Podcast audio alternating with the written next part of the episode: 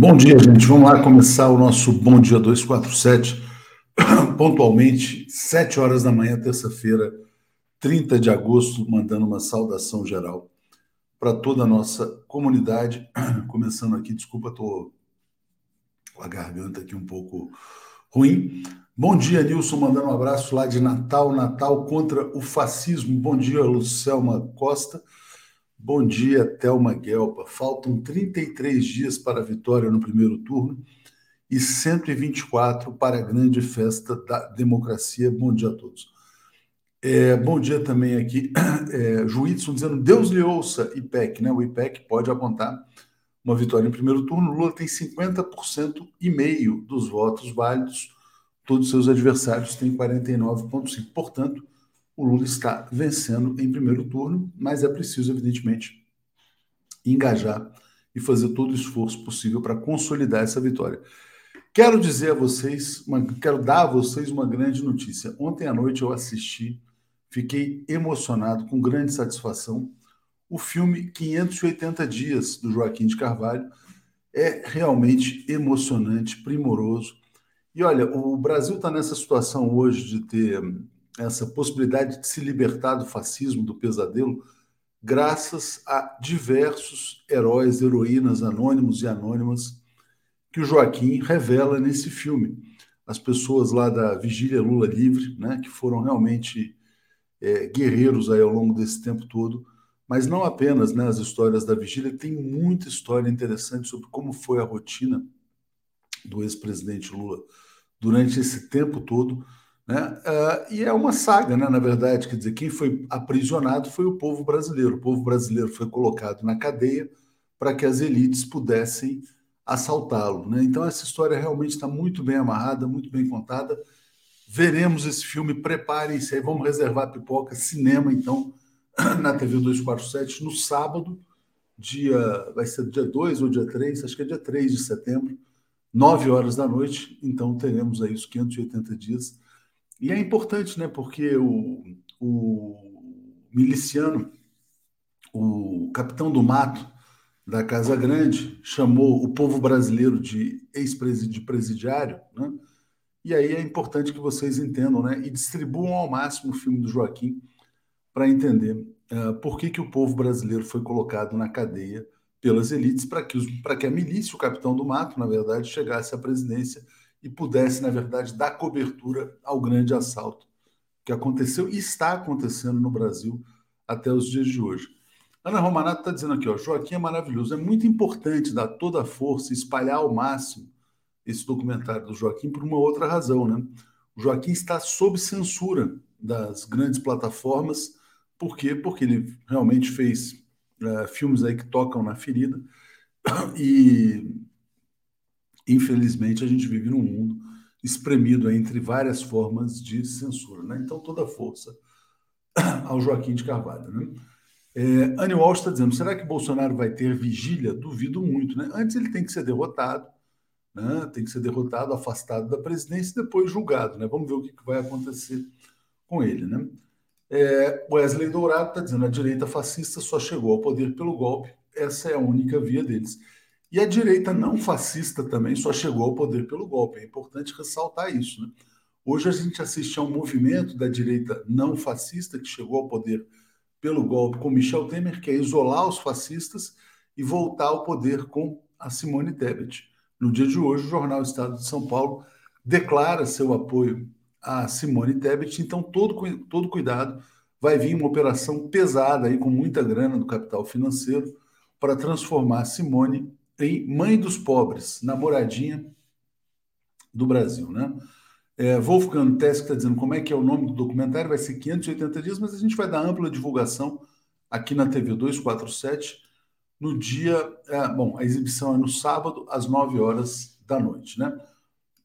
Parabéns, peraí, botei aqui errado, era cadeira. Parabéns, Joaquim de Carvalho, agora subiu, é, mas vou botar esse aqui da Leia, né? Grande ato em Curitiba para lembrar os cavalos que Álvaro Dias tocou nos professores em 88, né? A polícia do Paraná gosta de bater em professor, né? Teve um outro caso também no governo do, do Beto Richa, né? Sacha, onde poderemos ver o filme aqui na TV 247, no YouTube, sábado, 21 horas. horas. Né? Vamos em frente, então, avançando aqui para as notícias internacionais. O comentário de Zé Reinaldo. Bom dia, Zé, tudo bem? Bom dia, Léo. Bom dia, comunidade. Tudo bem? Começando aí mais um dia, terça-feira, cheio de notícias. 30 de agosto, alguma efeméride importante, Zé? Sim, importante. Nesse dia, no ano de 1918, é, o Lênin é, sofreu um atentado, a bala, duas balas é, contra ele. Uma delas se alojou no, no pulmão esquerdo e acabou complicando a saúde dele. Morreu muito cedo, em, aos 54 anos, seis anos depois. Não foi uma consequência direta do atentado, mas aquela bala que ficou ali no que decepou uma parte do pulmão dele ajudou muito a, a agravar o estado de saúde dele. Enfim, é isso. A, a terrorista que atirou contra ele acabou sendo presa e morta é, alguns dias depois. Isso foi um episódio importante do pós-revolução russa. Poucos meses depois apenas, né? A revolução foi em novembro e o atentado foi em agosto do outro ano. Quem foi a terrorista, Zé? Chamava-se Fanny Kaplan. Ela era ucraniana, por acaso, né? é, por coincidência, e ela dizia que era uma esquerdista e que estava insatisfeita com os rumos da revolução e que o Lenin seria um traidor, na opinião dela, e do partido chamado Socialista Revolucionário. Esse partido estava contrariado com o fato de que o Lenin mandou dissolver a Assembleia Constituinte, que foi eleita logo depois da Revolução, e que, segundo ele, Lenin já não tinha nenhuma serventia. A Assembleia Constituinte tinha sido convocada antes. E aí, esse, essa ala é, ali do, do movimento antimonárquico, e que de alguma maneira participou da Revolução Russa, achou que Lenin era um traidor e, enfim, essa militante acabou perpetrando um atentado. Não ficou claro se ela foi mandada exatamente pelos socialistas revolucionários, mas o fato é que se sucedeu uma repressão dura em cima deles. Zé Reinaldo, a história é muito legal essa história, parabéns aí, obrigado por ter trazido aqui ao Bom Dia. Maristela perguntando, cadê os likes, né? Cadê os likes? E a Sônia Regina dizendo, Lula presidente no primeiro turno. Zé, a gente tem falado bastante sobre o caso de Lofer contra Cristina Kirchner, né? Importante, ela tem recebido solidariedade de várias organizações em defesa dos direitos humanos, né? Tomara que a Argentina não vá pelo caminho de perdição né, que atingiu o Brasil nos últimos anos. Diga, Zé. Uma importantíssima manifestação de solidariedade por parte das madres e abuelas, mães e avós da Praça de Maio, que é um movimento extraordinário é, que surgiu na Argentina pelo em protesto contra os assassinatos e desaparecimentos políticos. E além da, das mães e das avós da Praça de Maio, outras organizações defensores dos direitos humanos foram manifestar a sua solidariedade à vice-presidente e ex-presidente do país, que está sendo vítima do lawfare, e foram também protestar contra a repressão da polícia aos manifestantes que têm ido à porta da casa da Cristina para brindar também solidariedade a ela. Então, é, tudo indica que o movimento de massas na Argentina está tomando uma posição firme, e isso pode ser um antídoto para impedir mesmo a, a conclusão desse golpe que querem dar na presidente. Porque, além de um decreto de prisão de 12 anos, estão pedindo para ela ficar é, inabilitada perpetuamente para é, exercer cargos políticos. Realmente é uma atitude ditatorial. Certamente. Ana de Pelegrini dizendo, Léo, quando será publicado o link da exibição do documentário? É, provavelmente amanhã, né? A gente só está fazendo uma revisão final, mas a exibição é no sábado à noite. A Lia fala, Léo, você sabe se a censura ao documentário do Joaquim faz deletar a cópia que temos no Zap? Olha, o arquivo está disponível no Facebook ainda, mas a gente evidentemente vai entrar com recursos aí para republicar nas outras plataformas. Daniel Campos está dizendo: para um Brasil soberano, precisamos de um Congresso forte. Cartilha do eleitor orienta para que o cidadão seja orientado a votar em pessoas do bem. Segue link do vídeo institucional. E aqui mais um superchat que chegou aqui. Wagner Araújo dizendo: Zé, faça o filme das minhas efemérides favoritas, né? Podia fazer um filme, né? uma aula de história, né? Os grandes momentos da história, isso seria legal também. É, Zé, fala para a gente aqui sobre agora as Ilhas Salomão, né? Importante essa notícia aqui, interessante. É, Ilha Salomão banirão navios da Marinha dos Estados Unidos de seus portos. É, e, e, também, na verdade, assinaram um pacto de segurança com a China. Explica para a gente. É isso. É, esse problema das Ilhas Salomão, que aparentemente é um, é um país né, considerado irrelevante ali no, no Pacífico, é, isto está parecendo o início de um, mais um problema geopolítico gravíssimo entre os Estados Unidos e a China, porque você imagina um país com essas dimensões é, dizer que vai interditar a, a chegada dos navios estadunidenses aos seus portos. E por que, que isso está acontecendo? Porque exatamente as Ilhas Solomão fizeram um pacto de segurança com a China e os Estados Unidos, junto a seus aliados, principalmente a Austrália, têm protestado, têm feito ameaças à China e às Ilhas Salomão, então eles resolveram tomar essa medida drástica que a embaixada estadunidense está protestando. Vamos ver como isso vai se desdobrar, e, mas pode ser realmente o início de uma, uma grave crise é, geopolítica ali na, nas águas do Oceano Pacífico.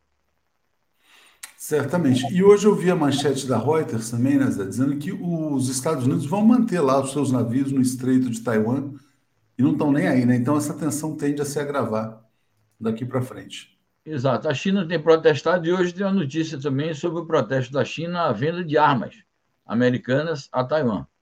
É, então vamos é passar para ela já, vamos passar já para essa notícia e depois a gente entra na Ucrânia e nos temas da Europa.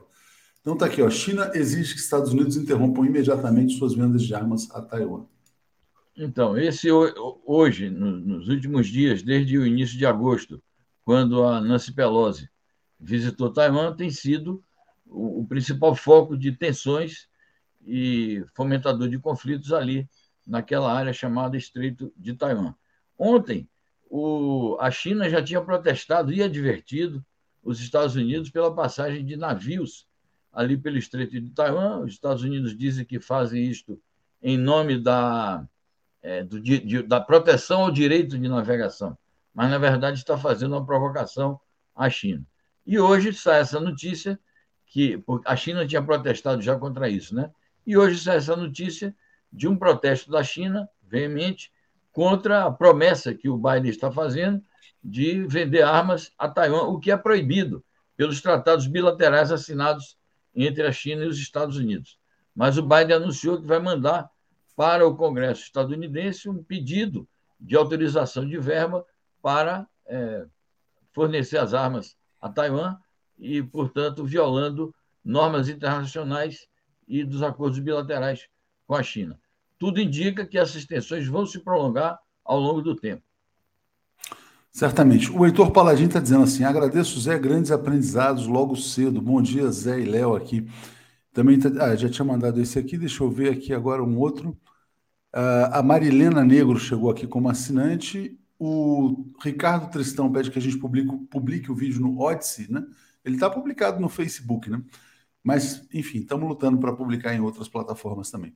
Joaquim Nogueira está dizendo: foi Dilma que descobriu o propinoduto do PSDB e Globo dentro da Petrobras desde 1994, segundo Paulo Roberto Costa, falecido em 2022 com 68 anos, é, ocultado pelo golpe de Estado na liderança de Eduardo Cunha. É uma vergonha, o Eduardo Cunha também está tentando agora voltar à Câmara dos Deputados.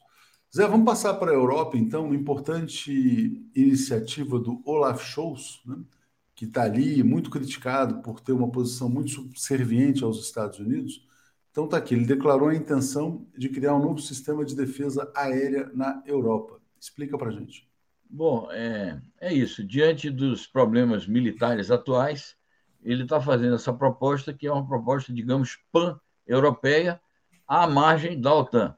Isso pode estar relacionado com uma questão que se desenvolve já há mais de uma década, umas duas décadas, que é uma polêmica entre os Estados Unidos e a Europa, e mesmo dentro da União Europeia, é em torno de se a União Europeia deve ou não deve criar uma força armada própria é, do bloco, que seria uma força armada é, diferenciada da OTAN e que os Estados Unidos temem que seja uma força concorrente.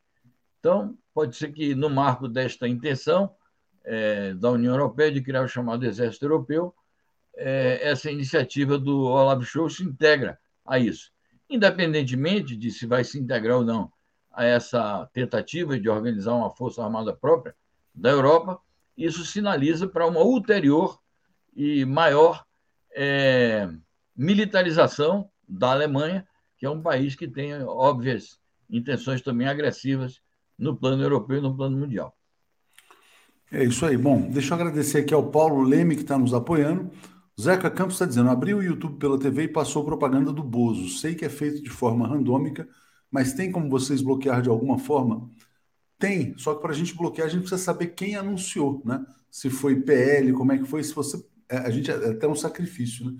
Entrar no vídeo e mandar para a gente no contato arroba brasil247.com.br, porque eles ficam criando anunciantes diferentes exatamente para não serem bloqueados, né? E a gente tem que sempre correr atrás do prejuízo. É uma, é uma vergonha, né? É um absurdo que a gente tenha, na verdade, essa possibilidade de propaganda política no YouTube em que a, a extrema-direita invade os canais democráticos, né? Sem que nada aconteça. Bom, vamos lá, Zé. Vamos passar aqui para é, agora a guerra na Ucrânia. Então, vou botar aqui, ó. Ataques da Ucrânia a Kherson aumentam a exigência da população local por referendo em favor da integração com a Rússia, né? É mais uma região que pode, na verdade, uh, seguir ali o Donbass, enfim. Explica para gente. Bom, é isso. Essa é uma das principais cidades capturadas pela Rússia já desde o início da operação militar especial. Então, Kherson está sob ocupação russa. Ela está muito próxima também da região de Zaporizhia, onde está a usina nuclear, que está ameaçada. E eh, nos últimos dias a Ucrânia tem feito algumas incursões, alguns bombardeios, e começa a haver uma propaganda intensa por parte da mídia ocidental, naturalmente a serviço do Zelensky, é, para dizer que supostamente a Ucrânia está em vias de é, recapturar Kherson e de colocar a cidade de novo sob seu controle. Então a Rússia tem dito duas coisas. Primeiro, que está bem fortificada e em condições de defender a cidade e assegurando que a cidade não cairá de novo sob o controle das Forças Armadas ucranianas. E segundo, que esses ataques que a Ucrânia vem fazendo à cidade e ao entorno da cidade, que é a região de Kherson, esses ataques estão é, aumentando os anseios da população local de se livrar de todo do território ucraniano, de se desligar totalmente do território ucraniano e se integrar à Federação Russa. Que isso é uma outra discussão que inevitavelmente vai se impor, é, qual será o destino dessas cidades e de toda essa região ucraniana que está caindo sob o controle da Rússia. Provavelmente acontecerá com essas cidades e toda essa região o mesmo que aconteceu com a Crimeia. As populações locais, naturalmente ajudadas pela Rússia, vão organizar com as suas próprias autoridades locais, plebiscitos, e certamente vão optar por se integrar à Federação Russa, é, formando exatamente um, um território, é, enfim, de divisão entre o território russo e o território ucraniano, uma proteção ao território russo. Exatamente. Sandro Oliveira disse assim: ó, Kiev não para de atacar a central nuclear de Zaporizhia às vésperas da visita da missão da Agência Internacional Nuclear. Muito obrigado aqui ao Luiz Henrique pela informação. A gente vai falar bastante sobre isso. Vamos destacar também no Brasil 247. Então tá aqui, ó. Uh, Jair Bolsonaro, um dos políticos mais corruptos do Brasil, ele e seus filhos compraram metade do seu patrimônio com dinheiro vivo. Eles compraram 51 imóveis, nunca trabalharam, né, só viveram da política, digo, nunca trabalharam fora da política. Uh, imóveis avaliados em pelo menos 26 milhões de reais nunca tiveram renda para justificar essas aquisições e nunca tiveram renda declarada. Então, provavelmente, é com dinheiro da milícia, dinheiro do crime, né?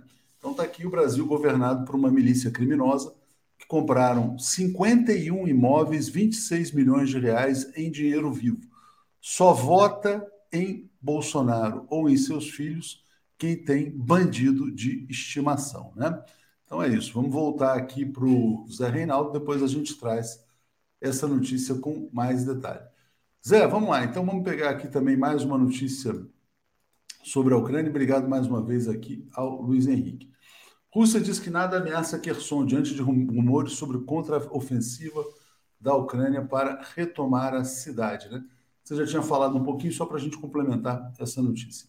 É isso, é, mostra aí a coluna de tanques, isso no momento que os, os russos estavam entrando em Kherson, aí pelo mês de abril ou maio, é, mas é isso, é uma reiteração por parte das Forças Armadas russas e das autoridades locais de Kherson, que são teoricamente ucranianas, é, garantindo, mais aliadas da Rússia, essa parte, são nacionalistas russos que estavam sob a égide do, do Estado Nacional Ucraniano, que estão assegurando que a cidade não vai cair.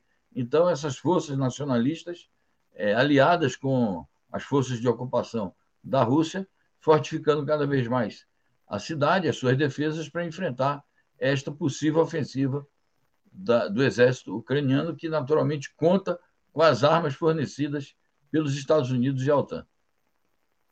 Engraçado aqui, eu não sei se a pessoa está zoando, Zé. Desculpa, porque às vezes quando você fala, eu fico aqui no, nos comentários também. A Célia Costa está dizendo, só acredito na Jovem Pan. Ô Célia, você está você tá zoando ou você está ou você tá falando sério? Se você estiver falando sério, procura um médico, tá? Por favor. Henrique Nunes está dizendo assim, ó. Lembrando que recentemente ele assumiu fazer rachadinha, né? O político mais corrupto do Brasil, miliciano, que hoje está na presidência da República. Zé, vamos lá então trazer aqui mais uma notícia importante também, né? Esse novo mundo que vai emergindo Cooperação da Rússia com a região da Ásia-Pacífico se fortalece. Né? A Rússia anunciou a realização do sétimo Fórum Econômico do Leste em Vladivostok, 5 a 8 de setembro. Diga, Zé. Mais uma iniciativa russa no terreno geopolítico e econômico que sinaliza no sentido da construção do mundo multipolar e no sentido do rompimento das tentativas ocidentais imperialistas de isolar a Rússia. Mais uma vez, a Rússia dá demonstrações de que não está isolada e que tem capacidade de multiplicar as suas relações com os países dessa região aí mencionada. Então, é, a vida vai seguindo, o mundo vai evoluindo e, muito provavelmente, um dos resultados é, desse conflito que está em curso no leste da Europa é exatamente o fortalecimento desta tendência de construção do mundo multipolar, no qual a Rússia vai ser um dos fatores preponderantes em aliança com a China. Certamente. Deixa eu ler o comentário aqui do Luiz Augusto Alves, é, dizendo: por incrível que pareça, mas 7 de setembro foi o sucesso que Bozo espera dar a Lula em primeiro turno. Motivo: migração já de votos daqueles que não querem bagunça. Zé, eu queria agora passar para você para a gente falar sobre um tema importantíssimo, que foi essa agressão do Jair Bolsonaro ao Chile no debate, né? O Bolsonaro disse que o presidente chileno Gabriel Boric incendiava estações de metrô, que é uma absurda mentira. Ele propagou uma fake news no debate da, da Bandeirantes, não foi repreendido, admoestado, não foi, não aconteceu absolutamente nada com ele. E o Chile convocou o seu embaixador, né? É, o miliciano coloca em risco as, as relações diplomáticas do Brasil com seus países mais, mais próximos. Como é que você vê esse evento, Zé? Gravíssimo é gravíssimo, porque, de fato, primeiramente isso, ele comete um crime, mais um crime, ao é, difundir uma mentira desse tipo contra uma autoridade constituída, eleita pelo povo, é, e, portanto, é, um, é algo que é inadmissível para um chefe de Estado. O problema é que ele não se comporta, nunca se comportou, o Bolsonaro, como chefe de Estado. Então, o primeiro aspecto é esse. O segundo é, é exatamente a, a, como isto fere as relações é, bilaterais do Brasil com um país vizinho, um país amigo, um país da região do Cone Sul, onde se concentra boa parte do esforço estratégico do Estado Nacional Brasileiro para fomentar relações de amizade, de cooperação e de desenvolvimento compartilhado. E preocupa porque o Bolsonaro tem feito referências desairosas em relação a outros chefes de Estado também. De vez em quando, ele menciona o presidente da Argentina, recentemente mencionou também o presidente recentemente eleito e impostado da Colômbia, é, para não falar das ofensas todas que dirigiu ao presidente Nicolás Maduro ao longo de todos esses três anos. é, e meio de, de, seu mandato aqui à frente é, do Palácio do Planalto, de modo que é uma tendência muito perigosa, porque acaba que isso isola o Brasil no concerto é, latino-americano e mundial. Então, a gente espera que realmente ele seja é, admoestado e que o Chile faça valer os seus interesses nacionais contra este que se comporta como traidor da própria Constituição brasileira, que manda o presidente da República agir de outra maneira em relação aos países amigos e, enfim, em relação a todos os países do mundo com os quais o Brasil sempre manteve uma convivência é, proveitosa para todos os lados. O Zé, acho que a América Latina espera ansiosamente nessa virada aqui no Brasil, porque realmente ele se tornou uma figura insuportável. Quando ele falava assim, nosso Chile, nossa Colômbia, nossa Argentina, nossa quem, né? Na verdade, ele não pode falar nosso nem em relação ao Brasil, mas enfim, porque o Brasil não pertence à milícia nem ao crime organizado. Mas diga, Zé. É isso, ele, ele pode estar expressando aí uma, uma pretensão de, mesmo estando fora do poder, que é o que tudo indica vai acontecer, é, a pretensão de que vai liderar algum movimento antiprogressista, algum movimento reacionário, conservador, de extrema-direita na América Latina e vai se imiscuir nos assuntos internos desses países que ele designa com esse possessivo aí, o nosso. Então, isso é perigoso, isso é, é revelador de uma tendência ameaçadora contra os países aí amigos da região. Certamente. Zé, só lendo um comentário aqui da Amara Lima, está dizendo: Léo, estou morando em Curitiba, atualmente aqui tem muitos bolsominions, mas tem Lula. Sou de Indaiatuba, São Paulo. Vocês vão conhecer muitos heróis de Curitiba no filme do Joaquim de Carvalho, que vai ao ar nesse fim de semana. Zé, alguma coisa a mais especial para esse dia, antes da gente chamar aqui Alex e Paulo? Não, por enquanto é isso. Vamos ficar atentos ao desdobramento desses conflitos aí. É, pode, podem haver surpresas e novidades em relação à questão do Estreito de Taiwan, em relação à, à Ucrânia, e havendo, a gente entra aí é, para atualizar o noticiário. Valeu, Zé. Bom dia para você. Obrigado. Bom dia a você e a todos. Um abraço. Obrigado. Alex Sonic e Paulo Moreira Leite. Bom dia, Paulo Moreira Leite. Bom dia, Alex Sonic. Paulo, só ajusta a sua câmera, você está muito, você tá muito baixinho. Aí, isso. Oh, bom dia, Paulo. Olha aí, ó. Pronto. Tudo bem, Paulo? Tudo bem. Bom, bom dia, Alex. Tudo bem? Bom dia, bom dia, Léo. Bom dia, Paulo. Bom dia a todo mundo. Tudo Vamos bem? lá, começando aí mais um dia. É, olha só, deixa eu só. Uh, os bolsominions estão enfurecidos aqui, porque acabou de ser revelado mais um esquema né, de corrupção dessa família.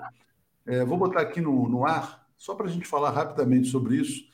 Depois a gente. Olha que coisa pavorosa, né? É interessante também porque a imprensa escondeu isso por tanto tempo, né? Deixou essa investigação para ser feita depois do estrago. O clã Bolsonaro comprou metade de seu patrimônio com dinheiro vivo. O modelo foi usado em 51 negociações por imóveis, gasto atualizado de 26 milhões. Ao menos 25 imóveis comprados por integrantes do clã Bolsonaro foram alvo de investigação. Né, como eles não têm nenhuma atividade empresarial, não têm nenhuma fonte de renda que não seja a política, eles não têm renda declarada para comprar tantos imóveis, portanto, é dinheiro proveniente ou do crime ou da corrupção, das rachadinhas. É, Paulo, importante, né? Isso lembra. Eu me lembro uma vez que a Veja fez uma investigação sobre o patrimônio do Orestes Quercia, é, descobriu que ele tinha não sei quantos imóveis, era uma coisa milionária também. Agora, antes tarde do que nunca, né? Diga, Paulo. Não, eu acho isso importante, antes tarde do que nunca vem, vem, vem muito. A, a, a, é muito oportuna, vamos falar a verdade, porque é um assunto que tem que aparecer na campanha. Porque o Bolsonaro ele tem dois temas na campanha. Um, de uma forma ou de outra, bater em mulher. Que ele não pode bater fisicamente, então ele bate com aquelas denúncias, essas coisas como ele fez com a Vera Magalhães e fará outras, outras vezes por aí. E a outra é o discurso anticorrupção. Só que esses dados mostram que, na verdade, o grande corrupto, o corrupto que está aí, escancarado, desavergonhadamente, que não prestou contas à justiça, que não pode é, dizer, de quem não se pode dizer, como William Bonner falou do Lula, o senhor não deve nada à justiça, ele deve tudo. Nada foi terminado, nada foi esclarecido. Ou seja, essa questão da corrupção que ele fica apresentando, que ele fica não sei o quê. É o seguinte, é de estranhar que os que seus adversários até agora não têm ido para cima. Bem, temos uma oportunidade. No próximo debate, por favor, não vamos deixar que esse assunto seja esquecido. É importante aqui, eu vou botar na tela aqui, Alex, rapidinho, essa, esse quadro aqui feito na matéria, né? Jair Bolsonaro e ex-mulheres, né? Oito imóveis, casas, apartamentos e lotes. Os filhos, 19 imóveis, apartamentos, salas comerciais. Irmãos e mãe, mais 24 imóveis, né? Então foi feita uma pesquisa em cartório sobre o patrimônio imobiliário do campeão da rachadinha e está aí revelado, né? Então passo para você falar. Eu sei que acabou de sair, né, Alex? A gente não tem mais elementos do que isso aqui, mas importante a gente falar rapidamente sobre isso. Diga, Alex. O que, o que, o que é importante, né, e o que diferencia é essa aquisição em dinheiro vivo. Não é? De 107 imóveis que, que a família comprou desde 1990, quando começa a carreira na política do Jair Bolsonaro, 51 deles foram comprados totalmente ou parcialmente com dinheiro em espécie. Ninguém faz uma coisa dessa, né? Você transfere dinheiro, você dá cheque. Naquela época, né? hoje nem, nem existe mais cheque, né? E desses 107 imóveis que geraram lojas, não são só residências, são terrenos, são lojas, são é, é, a família ainda tem 56 imóveis, quer dizer, é um imenso patrimônio construído por uma família de, de uma das cidades mais pobres do, do, interior de São Paulo, do sul, do sul de São Paulo, né, Eldorado, aquela região paupérrima, e eles constroem esse patrimônio que é, é, foram sete meses de, de investigação para chegar a isso, porque é, é, é muito trabalhoso, né? Um cartório, um cartório, etc. E, e realmente esse é o grande escândalo, né? Você vê que o Lula, Lula condenado a nove anos por causa de um apartamento que não comprou, de um triplex, né? temos um presidente da República com imóveis comprados com dinheiro vivo, né? que vem, evidentemente, da rachadinha. Né? E é, é, é impressionante que o Paulo falou, com toda razão, o Ciro, que, o, Ciro Gomes, que é, sempre fala, não, eu conheço o Bolsonaro, sempre foi da rachadinha, por que, que não falou nisso no debate, né? Estava ali com o Bolsonaro, né? Um assunto é, quer dizer, né?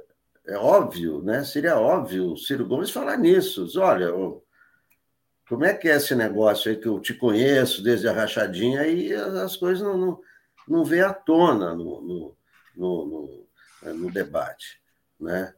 Agora, isso realmente é um, é um escândalo que é, tem que chegar à população, pelo menos, né? Se, se, não chega, se não chega ao debate, né? Se bem que o debate é, essa pesquisa IPEC, né, estou só me adiantando, que a gente vai falar da pesquisa IPEC, mostra que o Jornal Nacional não mexeu nada, né? Então, tudo bem, se discute e tal, debate, mas parece que os números já estão consolidados, né? Exatamente. Bom, deixa eu já entrar então no tema da pesquisa, só passando pelos comentários. Desculpa, a gente tem um negócio aqui preso na garganta aqui. É, Jairo Costa dizendo: a denúncia sobre a corrupção do inominável tem por objetivo levar para o segundo turno a famigerada terceira via, incensada pelo debate da Band. Mas tudo bem, mas não tem como não fazer a denúncia agora, né? A corrupção bolsonarista tem que ser colocada sob a luz do sol. Cristina Vilas Boas, meus instintos ruins foram acionados com o Ciro batendo em Lula e o PT o tempo todo sobre corrupção. O que quer esse Ciro falação? O Ciro quer provocar um segundo turno, porque essa é a encomenda das elites também. Li Oliveira está dizendo, Bozo é igual corrupção, né? É, aliás, ele está dizendo que é igual ou diferente? É igual, tá certo. Jean Diniz, o amor vai vencer o ódio. Falta um simbolismo. Assistindo o Auler e o inventor do L de Lula, gostaria de saber se o 247 poderia fazer uma campanha do abraço. Assim teríamos de verdade um símbolo de conexão. É, Antônio Vasques dizendo: Tebet foi prefeita ladra de Três Lagoas, de 80 mil habitantes. Biase e Paulo Leme nos apoiando aqui. Paulo, vamos lá. Então vamos falar sobre o IPEC, né? A pesquisa mostra uma estabilidade. Né? O Lula tem 50,5% dos votos válidos contra 49,5% dos seus adversários. Em razão disso, Flávio Dino está dizendo o seguinte: quer dizer, olha, vai se fortalecer a tendência de voto útil e a vitória em primeiro turno é plausível. Diga. Eu acho que é plausível, sim. A data da pesquisa, ela deve ter. É, o último dia da pesquisa foi domingo, que é o dia do debate. Ah, portanto, ela provavelmente não se fez a, a, a, as entrevistas não foram feitas depois do debate, são anteriores ao debate. Mas eu acho que ela mostra uma tendência assim consolidada, importante. O quadro da a, a, campanha, o debate, não sabemos para mim, ele mantém uma coisa estável, né? Mas enfim, é bom registrar esse ponto. Uh, e mostra o seguinte: a tendência de vitória em primeiro turno é real, e isso explica tanto o comportamento do Ciro Gomes, o comportamento desesperado do Bolsonaro, o comportamento da Simone Tebet uh, uh, sendo, vamos dizer assim, injusta com Lula, injusta, dando a Lula um tratamento que ele não merece, que ela sabe que é errado, mas que é tudo o quê? Todo esse comportamento porque sabem que a chance de uma derrota, de uma vitória dele no primeiro turno é real e é, e é, é plausível. Não é um sonho, não é uma coisa. E, portanto, está essa união, né? essa união de todos contra um, que é para impedir aquele candidato que tem a preferência popular, que tem a resposta para o país, que ele seja vitorioso e saia fortalecido dessa campanha, porque uma vitória em primeiro turno, nós sabemos que é sempre mais, garante sempre mais uma musculatura maior do que uma disputa em segundo turno, na qual o Lula é favorito. Mas nós sabemos que segundo turno é segundo turno. Alex, então vamos passar para esse tema do IPEC. De fato, né, realmente, grande estabilidade. O Jornal Nacional não, não, mudou absolutamente nada. Como você já tinha dito, só agradecendo aqui a Cristiane Leal, dizendo, caros amigos, que está uma campanha acompanhando a Anitta. Eu também uso vermelho, né? E aqui também ao Luiz Otávio Zahar, dizendo, a grande imprensa poupa a família Jair Bolsonaro das perguntas constrangedoras. É nada disso foi perguntado no Jornal Nacional, né? né é, tanto sem imóveis aí, todos comprados com dinheiro vivo, né? Maria Damasceno está dizendo: Ciro Cachorro Doido, sua raiva é doença Lula 13. Alex, é, e essa pesquisa IPEC? Vamos detalhar então como é que você viu o resultado e também essa estabilidade, né? Que eu acho que é o grande dado da pesquisa. É o seguinte, né? É, a eleição está decidida. A, a, a luta dos, dos, é, da terceira via é pelos indecisos. Porque quem vota em Lula, quem vota em Bolsonaro, não está mudando voto por causa de nada. Evidente que a, repercussão do Jornal Nacional foi muito maior do que esse debate da Band. Você vê que não mexeu em nada. E nem o debate vai mexer em coisa alguma, não, não tem o que mexer. A disputa, por que, por que, que o, o Ciro bate no Lula?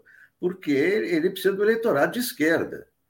É, por isso que ele bate no Lula. É estúpido, é, mas é, tem, tem essa explicação, quer dizer, é, a Simone Tebet, é, se a Simone Tebet chegar ao segundo turno, ela tem que ser canonizada, porque é um milagre, né? Em um mês, sair de 2% para 30%, realmente vai ser canonizada pelo Papa, porque seria um milagre. Então, ninguém vai chegar ao segundo turno. A, a, a... Tem duas questões ainda em aberto. Lula ganha no primeiro turno ou haverá segundo turno? É uma questão em aberto. Né? É, e, e, e, a outra questão, é, é, qual será a diferença? É, eu, eu não vejo mais nada que possa mudar esse quadro. Esse quadro está consolidado. Indecisos também são poucos. Então, é, tanto, tanto, tanto a Simone quanto o Ciro eles só poderão mexer ali com os indecisos, né? E o, e o Ciro tentando segurar os seus eleitores. Eu acho que a, a leitura do Flávio Dino é perfeita, não é?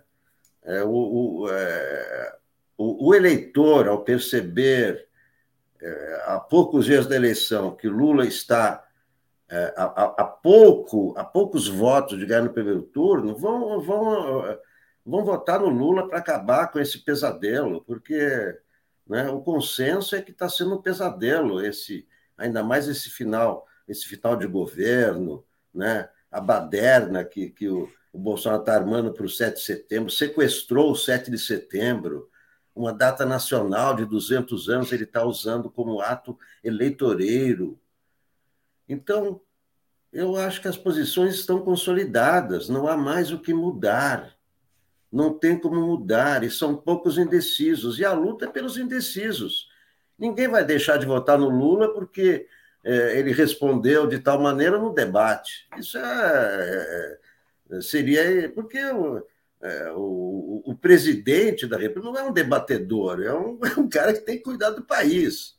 Ah, mas ele perdeu o debate. Isso aí não quer dizer nada em termos de. Eu quero esse cara presidente, não porque ele é um grande debatedor. Eu quero porque ele tem planos e ele já mostrou o que ele pode fazer para melhorar a minha vida. É interessante. Então, isso aí já está consolidado.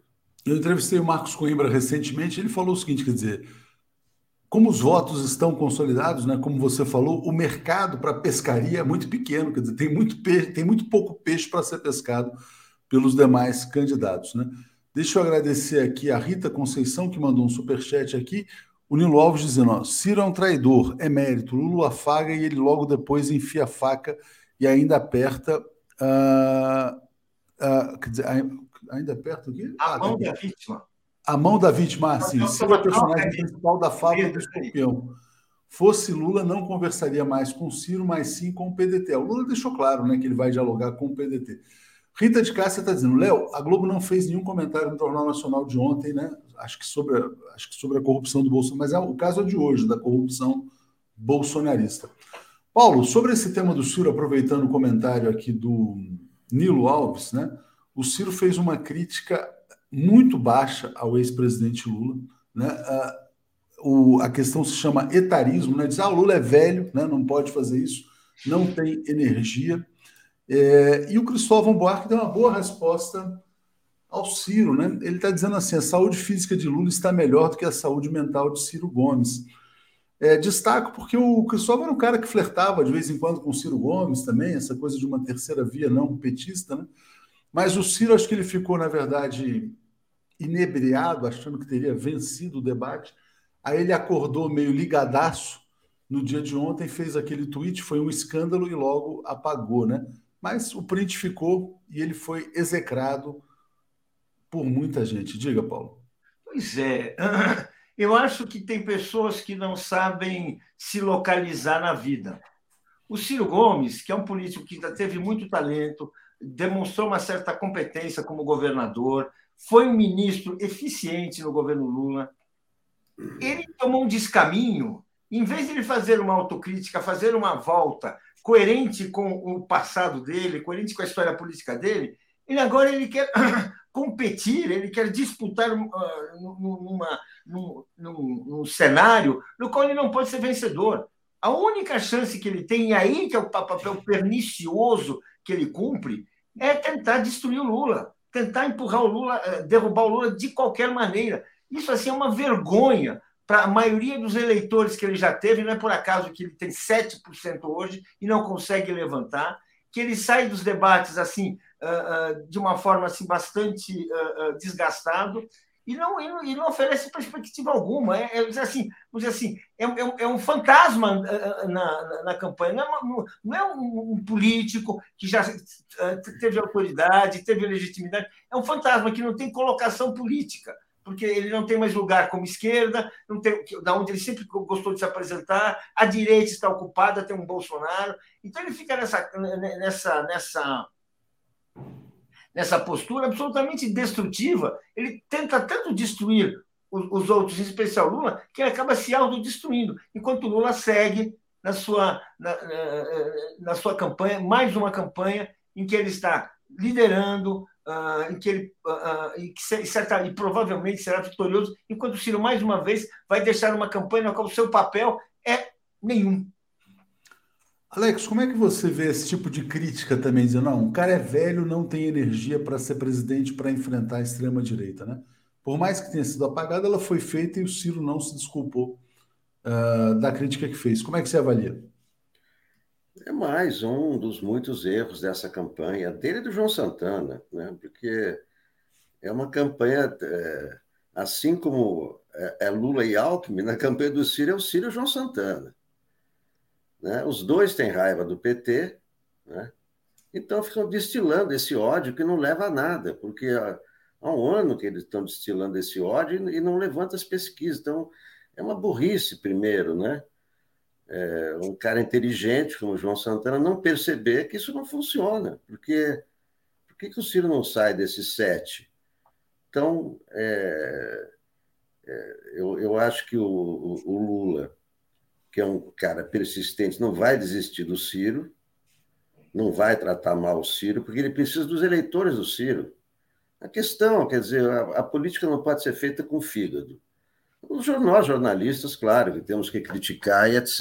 E, né, mas o político, que o, o, Lula sabe muito bem que ele depende do voto dos eleitores do Ciro. Se ele tratar mal o Ciro, os eleitores do Ciro vão ficar putos com ele. Isso não interessa ao Lula.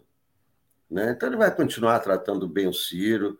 Aquela frase, a melhor frase do Lula nesse debate foi aquela que o, o coração do, do, do Ciro é mais mole do que a língua. Né? Achei que é uma grande frase. Então ele vai, vai é, continuar nessa posição, ele não, não vai responder ao Ciro da mesma moeda, porque ele precisa dos eleitores do Ciro. E os eleitores do Ciro é que vão decidir se vai ter segundo turno ou não. Exatamente. E aí volta ao ponto do Flávio Dino, né, dizendo da tendência de voto útil né, nessa reta final das eleições. Deixa eu só atualizar os comentários, vou botar já aqui a reação do Fernando Haddad à descoberta do grande escândalo de corrupção que envolve Jair Bolsonaro e seus filhos, né? Vou botar na tela, vou ler aqui, ó. O Ângelo Cristino dizendo assim: aqui no Paraná tem várias empresas fretando ônibus para levar pessoas a Brasília no 7 de setembro. A dúvida é se estão obrigando os funcionários a ir. Seria um crime, né? Bolsonaro e corrupção, tudo a ver, né? Luiz Alberto Hussein, que apesar de Ciro estar pequeno, as ideias dele sobre educação devem ser apropriadas pelo governo Lula. Aí é um outro ponto, certamente. Lembrando que o PT apoia a Isolda Sela, né, que é a governadora do Ceará e que foi secretária de Educação. Rita de Cássia, o Jornal Nacional não fez nenhum comentário. Ah, já li esta Rita de Cássia. É, e a Tereza Domingos dizendo: a diferença está no nível de evolução cognitiva e afetiva dos candidatos. O presidente Lula tem um nível elevado e humilde de entendimento da vida. É, Paulo, olha só aqui a reação já do Fernando Haddad, né? A descoberta desse grande escândalo de corrupção que envolve Jair Bolsonaro e seus filhos. O Haddad fala assim: ó, o termo rachadinha precisa ser atualizado. Os bolsonaros desviaram dezenas de milhões de reais durante 30 anos de vagabundagem, né? só pegando salário de assessor. Do slogan do fascismo brasileiro só, só sobra família, a dele antes de prendê-los, vamos julgá-los na forma da Constituição, né? Eles foram pegos, né, Paulo? Essa é a realidade. Quer dizer, então, é uma... não, assim, é muito importante isso. Assim, você assim, não é denuncismo. Tem, então, as provas estão aí, os dados estão colocados, e mostra o seguinte: é uma família que sobrevive na corrupção, sobrevive, sobrevive fazendo compras que ninguém consegue justificar e que não. Ninguém compra imóveis com dinheiro só pessoas que estão escondendo dinheiro, que estão escondendo origem. É isso que está ocorrendo. Todos sabemos disso. É, é, não, é, não, não, por outra razão, existem aqueles decretos com segredo de 100 anos. É para esconder roubo. Não é reputa, é roubo. É para isso que tem. Bem, então, muito boa a, a colocação do Haddad. O Haddad, não, vamos esquecer, o Haddad uh, uh, foi, fez uma campanha valente em 2000, 2018 uh, contra o Bolsonaro, foi abandonado e traído, abandonado pela elite que resolveu dar um voto para o Bolsonaro para impedir uma, uma, uma nova vitória do Partido dos Trabalhadores. E agora ele está aí nessa campanha em São Paulo. É muito importante isso que ele fala, e é muito importante essa afirmação, porque, de fato, o que nós temos assim, ah, gente, quando o, o, o Bolsonaro ele faz aquele teatro, que ele começa a falar do Lula, as perguntas que ele fez para o Lula, no domingo são uma vergonha de quem tem que, tem que dobrar a língua. Não pode ficar fazendo esse discurso do falso moralista. É isso aí. O, o, a gadaiada, né, como o pessoal diz aqui, tá, precisa acordar, diz o Geraldo Reis. Tem gadaiada nervosa aqui no, no chat, especialmente no Facebook, que a gente não bloqueou hoje. No YouTube, o pessoal é mais civilizado. mas a gadaiada está nervosa, lamento, olha, foi descoberta a roubalheira do seu, do seu líder. Então, se vocês são contra a corrupção, vocês não podem votar em bandido, né? Porque quem compra 100 imóveis aí pagando em dinheiro vivo é bandido, foi descoberto. Está na imprensa hoje, lamento, né? Espero aí que vocês possam, sei lá, se arrepender do, do mal que tem feito ao Brasil. Alex Sonic, vamos falar do Alexandre de Moraes, né? Ele abriu a investigação, ele está avançando, mas ainda assim eu acho que assim ele não está muito seguro, né, para fazer novas ações. É, não sei se você viu o documento que ele revelou, se de fato prova porque falar o seguinte, não, porque a pessoa é rica, ela tem potencial para fazer isso, justifica o que ele fez ou não? Diga, Alex. Não, é, é, é o seguinte, é, justifica porque há um inquérito correndo desde 2019 sobre as milícias digitais, sobre o núcleo de, de desinformação e de atos antidemocráticos. E isso isso está na lei, né? ele está ele tá incorrendo aí no, no artigo 359.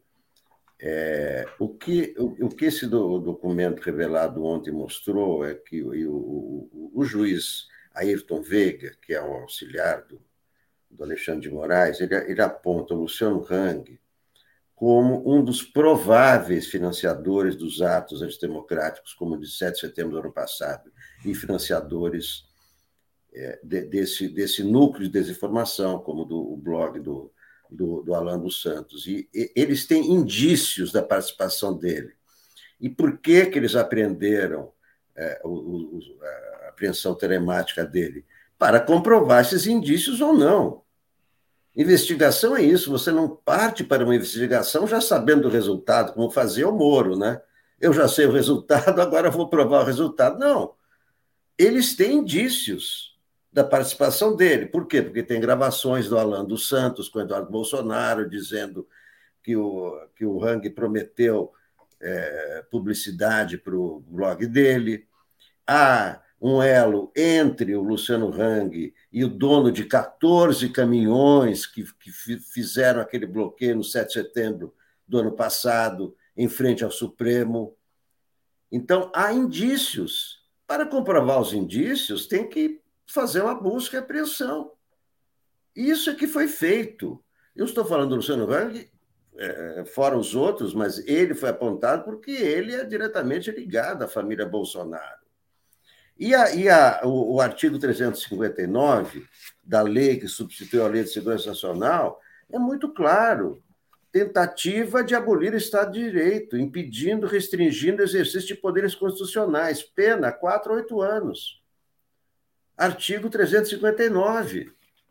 Então, o que, que, a, o que, que a Polícia Federal está fazendo agora? A Polícia Federal é que pediu essa busca e apreensão. Para quê? Para continuar as investigações, porque há indícios fortes. É isso que foi feito. Então, tudo isso está tá muito bem justificado.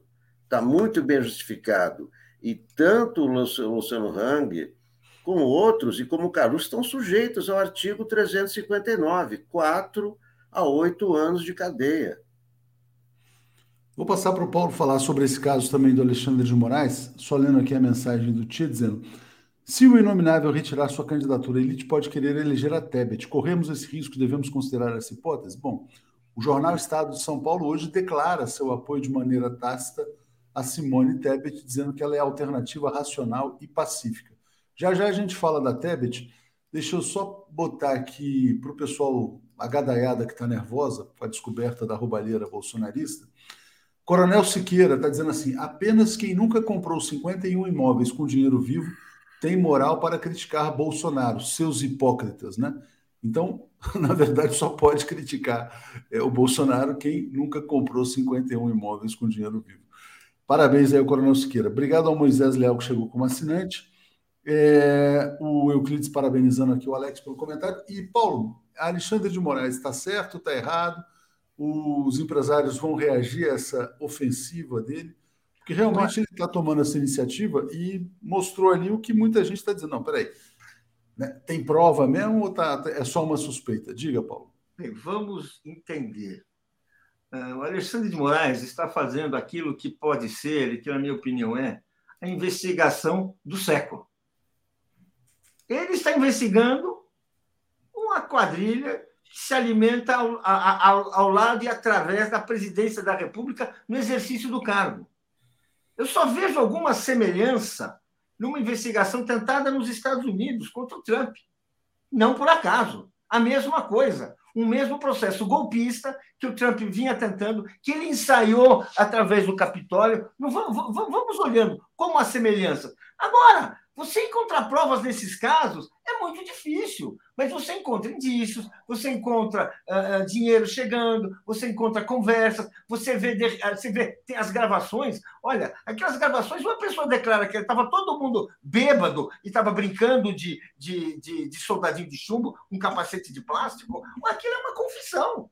Aquilo, aquilo é, vamos dizer assim, e nós estamos vendo esses preparativos. Agora, é evidente que, que são pessoas muito poderosas, são pessoas que têm, portanto, um poder de uma capacidade de defesa muito grande, devem estar apagando e, e, e, escondendo tudo, tudo quanto é prova, vão dificultar ao máximo. Tem o apoio do presidente da República para criar dificuldades dessa família que compra 55 imóveis eh, eh, em dinheiro vivo, ou seja, que tem esquemas e esquemas clandestinos que nós não fazemos, que a gente tem ideia, mas não sabe como localiza. Mas é, é muito importante isso que está sendo feito. Na, na, na, pior das hipóteses, eu vou te falar uma coisa: não, não há mais dúvida né, de que uh, aqueles diálogos, para mim, são a confissão do crime, certo?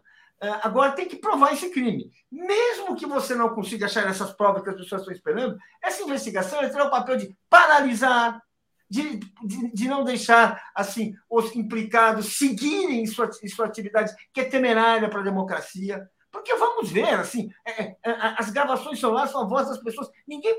Ou aquelas pessoas estão passando trote, que não é verdade.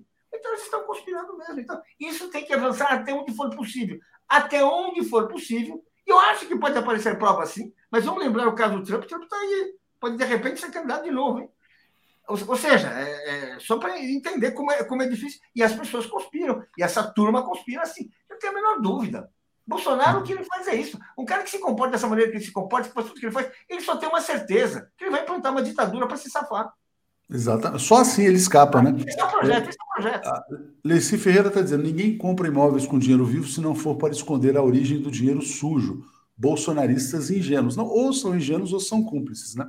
E o Henrique Nunes está dizendo: lavagem de dinheiro, estratégia típica do crime organizado. Eliésio. Oh, meu Deus do céu, briga de cachorro aqui. É, vamos parar de encher a bola de Simone Tebet. Ela é uma patricinha da elite, não conhece nada de Brasil. Lula presidente. Alex, como é que você vê? Tem algum movimento aí uh, em favor da Simone Tebet acontecendo? Só para a gente fechar essa primeira parte aqui do Bom Dia. Qual que é a sua opinião? Bom, eu vou, eu vou tá repetir o que eu já disse. A Simone, essas, essas ameaças, ah, se o, se o Bolsonaro desistir, o Lula ganha no primeiro turno. O Bolsonaro não vai transferir voto. Pra... As pessoas acham assim: ah, o Bolsonaro está lá, Bolsonaro vai desistir, a Simone Tebet assume o lugar porque é, a Globo quer. Não é nada disso. Se o Bolsonaro desistir, o Lula ganha no primeiro turno. Primeira coisa que acontece. Segunda coisa, basta consultar os arquivos para ver que ninguém em um mês passa de 2% para 30%. Eu vou repetir, se isso acontecer, a Simone Tebet tem que ser canonizada, porque ela fez um milagre. Não existe isso. Então não há nenhuma possibilidade da Simone Tebet ir para o segundo turno. É, não há nenhuma possibilidade do Ciro Gomes ir para o segundo turno, que está quatro vezes, tem quatro vezes mais intenção de voto do que ela. Então, eu acho que é bom parar com essa paranoia de, ah, olha, cuidado, porque uma coisa ela ir bem no debate, mas o, é, a, a Simone Tebet não é nem conhecida, a Simone Tebet teve que se apresentar. Como é que o eleitorado vai chegar a conhecer a Simone Tebet em apenas um mês? Nós estamos no dia 30 de agosto. Então não há nenhum, nenhuma ameaça da Simone Tebet, nenhum plano é, diabólico, vamos agora levar. Não tem um elevador para o segundo turno. Não existe isso. Paulo, eh, você vê algum movimento organizado aí das oligarquias em favor da Simone Tebet? Eu vejo o movimento organizado de qualquer maneira para tentar enfraquecer o Lula, seja para impedir sua vitória, é, vão apoiar, seja, em caso de vitória, eles já terem uma liderança de oposição organizada. Porque, de fato, a situação, a situação, a falência política da elite brasileira, assim, ela, ela o candidato dela, que é esse trágico Bolsonaro, foi o candidato dela em 2018, está afundando, está desaparecendo, virou, repu, virou piada internacional e repulsa nacional. Então, não dá. Então, ela tem que achar uma alternativa.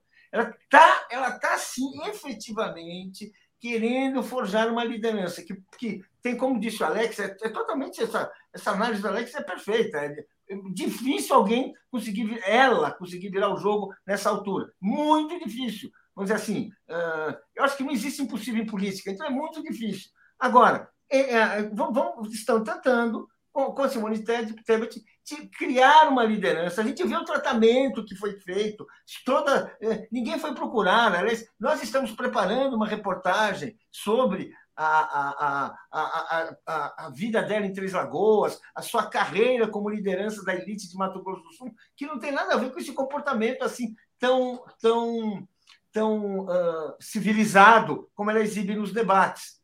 Uh, mas, enfim, isso é uma, é uma outra, é uma outra, é um, é um outro ponto. O, o, que tem é o seguinte: a, elite brasileira não vai se entregar ao Lula. Se o Lula ganhar a eleição, ela vai estar em oposição no dia seguinte. Bem, ela vai precisar de um nome. Esse nome, quem está tá aparecendo, vai ser, vai ser a, a, Simone Tebet. Porque se o Lula ganhar, acabou o Bolsonaro. Se o Lula ganhar, o Bolsonaro acabou, vai para casa, se aposenta, porque ele não vai voltar para nada. E aí a, a, a, burguesia brasileira vai precisar de alguém, essa, esse alguém pode ser. Vai ter que se reinventar. É isso aí. Obrigado, Paulo. Obrigado, Alex. Vamos em frente. Valeu, gente. Estação de Daphne Ashton. Bom dia, Daphne. Tudo bem? Bom dia, Léo. Bom dia, Marcelo. Bom dia, comunidade. Tudo bem? Bom dia, Marcelo. Bom dia, Léo. Bom dia, Daphne. Bom dia, comunidade. Vamos lá para mais. dois comentários aqui, gente. Olha só. É, o Ted Boy dizendo assim: ó, presidiário, Sócrates, Jesus, Joana Dark, Gandhi, Luther King, Mandela, Lula e milhares de brasileiros desfavorecidos e encarcerados sem julgamento. Cadu Lacerda também mandou aqui um super chat aqui. E a possibilidade de roubo de votos ficar principalmente entre os antipetistas saindo de Bozo para Tebet, Soraya e Dávila, sem alterar o resultado. Acho difícil. O pessoal estava falando da biografia aqui da Simone Tebet, já já te passo o Coronel Siqueira está desejando aqui um dia lindo a todos. E o Coronel Siqueira falou: só tem moral para falar da roubalheira do Bolsonaro quem já comprou mais de 50 imóveis pagando é, em dinheiro vivo, né? Ou quem nunca comprou, na verdade, né? Jimmy Ferraz, as conversas pelos, pelo WhatsApp eram um alinhamento de ideias para a tomada de decisão.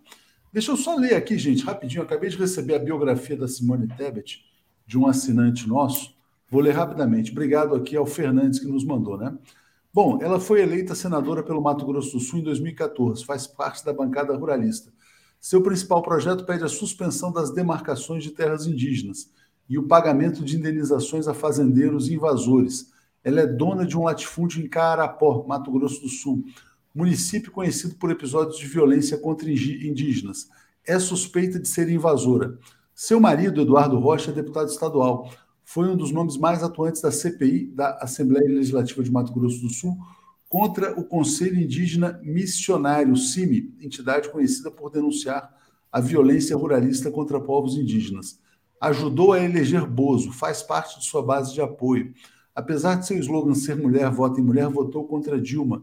Ajudou a Aécio Neves a se safar do processo que respondia por ter pedido e recebido 2 milhões de Joesley Batista também votou a favor da PEC do teto de gastos, da reforma trabalhista e do orçamento secreto. Muito obrigado ao Zé José, autor dessa pequena biografia da candidata das oligarquias aqui no Brasil. Tá aí o perfil dela, né, Daphne? Enfim. É muito bom saber quem é a Simone Tebet, né? Não que já não soubéssemos, mas com mais detalhes, porque a Simone Tebet agora começou a aparecer. E eu acho que a gente tem que tomar cuidado, sabe, Léo? Porque é, assim, não nós jornalistas, porque estamos aqui, né, me, incluí agora, mas para denunciar justamente, mas a militância de não ficar postando coisa da Simone Tebet o tempo todo nas redes. Ontem eu estava num evento, até o Marcelo ia, acabou não indo, né, Marcelo? com a Benedita. Não fui por sua causa, né? Depois eu explico por que, que eu não fui. então, é, eu estava nesse evento com a Benedita e ela se referia a Simone Tebet como aquela senadora. Não, porque aquela senadora, aquela senadora, aquela senadora, eu acho que já num cuidado de não levantar a bola da Simone Tebet. E foi interessante também, é, só mais um detalhe sobre esse evento, que agora já toquei nesse assunto.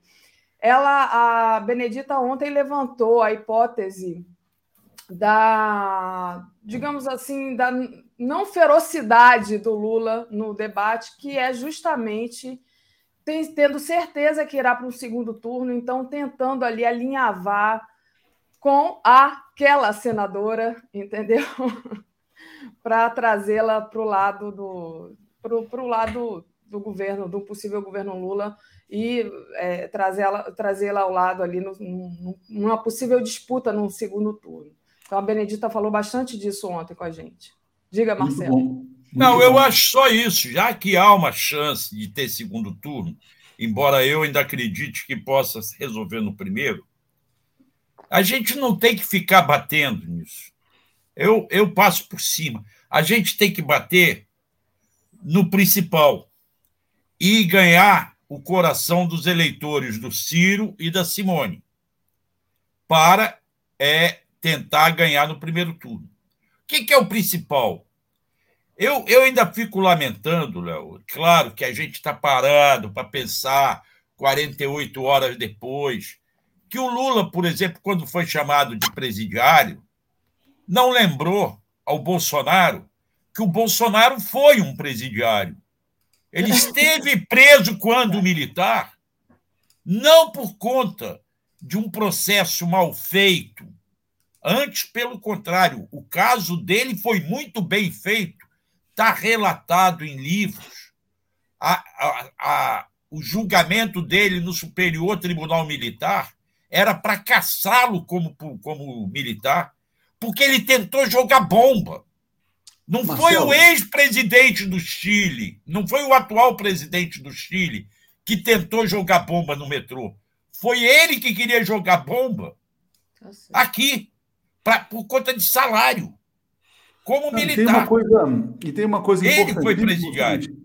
Tem, tem pessoas que foram presas e que não são bandidos, porque são presos Sim. políticos. E tem pessoas que estão soltas e que são bandidos, né? Porque são ele, ele do sistema penal, exatamente. Então eu vou botar aqui na tela antes de me despedir de vocês, né? Caiu a casa, né? Olha só, é, metade Juliana Dalpiva, reportagem importante, metade do patrimônio do clã Bolsonaro foi comprado em dinheiro vivo. Depois de mais de sete meses, ela e o Tiago Erdi descobriram que 51 dos 107 imóveis.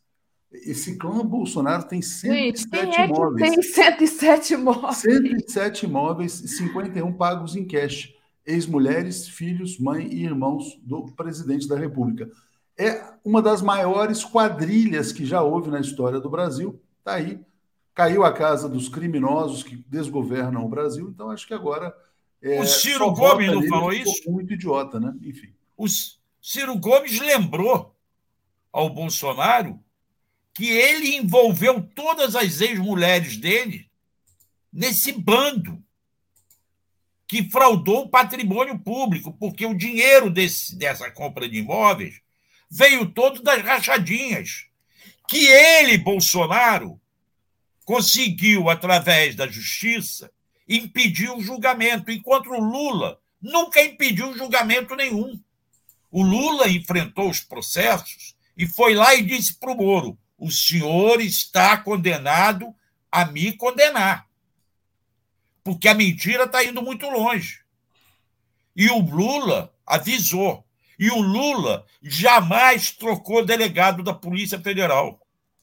Como é o próprio Lula falou, a Polícia Federal do Paulo Lacerda foi na casa do irmão do Lula e o Lula só soube disso às seis horas da manhã, antes dela entrar lá. Ele estava na Índia. Márcio Tomás Baixo foi tomar café da manhã com o Paulo Lacerda, para que o Paulo Lacerda avisasse: estamos indo na casa do irmão do presidente. E aí avisaram ao Lula, na Índia, e ele disse: Não estou sabendo disso como irmão do Vavá, mas como presidente. Não me meto nessa coisa. Faça o trabalho da Polícia Federal. Já o Bolsonaro trocou todos os delegados que, de alguma forma, quiseram investigar crimes de pessoas ligadas à família dele. É isso aí. Marcelo, deixa eu agradecer aqui a você, a Daphne também, vou saindo, mas tem muito tema e hoje realmente o fato que vai dominar ah, o noticiário e as redes sociais foi a descoberta do grande esquema de roubalheira, corrupção da família Bolsonaro, 101 imóveis, metade paga em cash, como fazem bandidos e traficantes. Valeu, Daphne, valeu. Uh, Bom dia, Léo. Bom vamos dia, lá, Marcelo. Vamos lá, vamos lá. Deixa eu agradecer aqui o Luiz Cláudio Queiroz, dizendo que nós da TV 247 merecemos aplausos, então obrigada. Aproveitar ler aqui só um pouquinho os superchats antes da gente que fique muito acumulado. Ted Boy Romarino diz: esqueci de citar o nosso companheiro Murrica, que foi presidiário e teve sua aprovação dramatizada no filme A Noite de 12 Anos. Assistam. Boa dica, Ted Boy.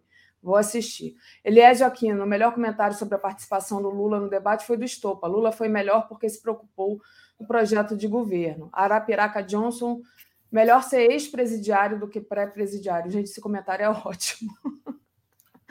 Glace Léo, Bolsonaro é corrupto, corrompe parceiras, filhos, filha, parceiros, todos que se aproximam dele. Jairo Costa, o Wilson Witzel e Zema eram desconhecidos também. Então, obrigada aqui a todos que nos enviaram apoio. Marcelo, é, vamos entrar é, na questão que você. Por isso que você não foi lá ontem no, no evento com a Benedita e com a Dani Balbi. Gente, um espetáculo de mulher. Dani Vamos Balbi, fazer uma entrevista com a Dani? Então, Vamos trazer gente, a Dani? Eu marquei, eu marquei com a, de fazer uma entrevista com a Regina, mas você pode participar também.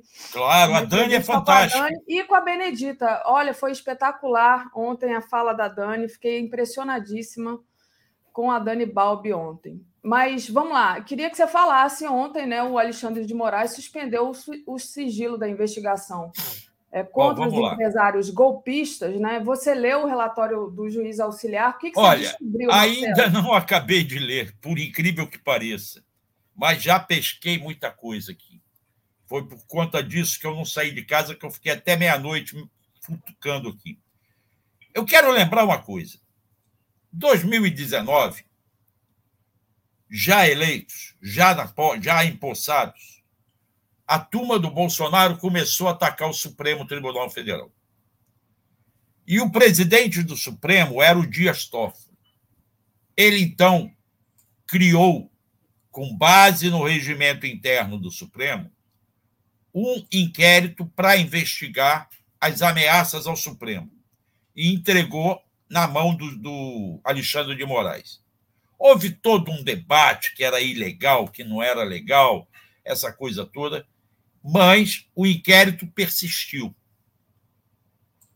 O plenário aprovou.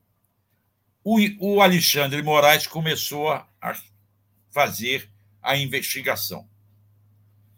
Em 2020, na pandemia, quando a CPI, em agosto, no final de agosto, graças à comunidade 247, eu fui a Brasília cobrir a CPI. Lá eu tive acesso, escondido dos, das pessoas, a alguns papéis desse inquérito. Quando eu voltei, Daphne, se você puder, ver se eu te mandei um link, foi o último que eu mandei, uhum. da minha página. Da minha vou, página. Vou abrir aqui. Quando eu voltei de lá e consegui ler com calma os papéis, em outubro, aí lá eu peguei Covid, não sei o quê. O que, que eu fiz? Eu fiz essa matéria. Carluxo e Felipe Martins o comando do gabinete do ódio. Isso é com base já no inquérito do Supremo, em documentos que eu acessei. E ali mostrava que o Carluxo e esse Felipe Martins, que é assessor internacional do Bolsonaro, comandavam um gabinete que tinham outros três assessores do presidente da República, todos empregados com dinheiro público, o Matheus Salles, o Matheus Matos Diniz e o Tércio Arnoux. todos ganhando dinheiro público e alimentando fake news. O que faziam? Carluxo, Eduardo Bolsonaro e é o Olavo de Carvalho defendiam, traçavam as teses. Este gabinete, com esses assessores, com Felipe Martins, criavam as fake news.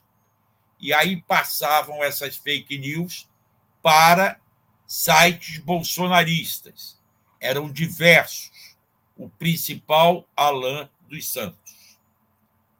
E aí a investigação foi aumentando. Quando eu publiquei isso, foi outubro de 2021. Já tinha ocorrido o 7 de setembro. Eu estava lá no 7 de setembro. Quando os caminhões fecharam o Supremo. Aí começa essa investigação do 7 de setembro. Vai tocando. E o Alexandre Moraes quieto. Prende um aqui, prende outro ali, proíbe de usar a rede social o que, que a gente está vendo nesse inquérito. Agora, no último. Na semana passada, eu acho, é, eu publiquei aqui no 247. Moraes atendeu a sociedade e bypassou Aras. Está aí esse link também. Vou, vou abrir aqui, pode ir falando. Sobre a operação policial autorizada pelo Moraes na terça-feira da semana passada. Que nós nem comentamos aqui, Daphne, porque nós estávamos ao vivo e eles estavam na rua. Esta operação surge de pedidos feitos pelo Randolph, pedidos feitos, como eu mostrei aí, pela grupo de entidades que, entre outras, estavam é, a Associação Brasileira de Juristas pela Democracia, Associação de Juízes para a Democracia, a Associação Americana de Juristas do Brasil, o Instituto de Pesquisa e Estudos Avançados de Magistratura e do Ministério Público do Trabalho e a Comissão de Justiça e Paz de Brasília, entre outros, que formam a coalizão pela é, defesa da em defesa do sistema eleitoral. Eu publiquei isso mostrando que a partir da matéria do Metrópole, estas entidades e esses políticos, que tiveram outros, entraram com petições no Supremo pedindo que aquele grupo de empresários fosse é, investigado. Isto gerou. Moraes bypassou o Ministério Público. Por quê? Ao invés de pegar essa petição e mandar ao Ministério Público, ao procurador da República, ao, ao Aras, para ele analisar o pedido, ele mandou direto para a Polícia Federal porque ele sabia que o Aras ia vai para engavetar. Engavetar. O, o delegado, o delegado chama-se Fábio Alvarez Shor, deu um despacho de 30 laudas.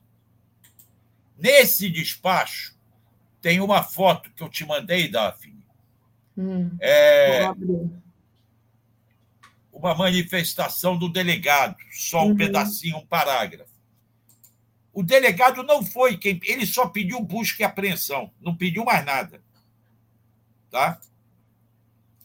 Mas ele alerta. Eu, é aquela que.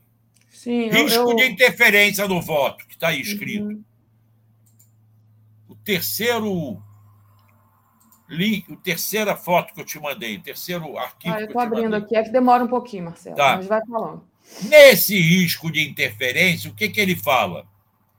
Ele ah, fala. Não, não foi esse, não. É, eu sei. Ele diz que. Eu vou tentar abrir aqui. Ele fala o seguinte. Eita ferro. Agora, não, mas vai gente... falando, eu vou, eu vou trazer. Vai falando que eu vou trazer.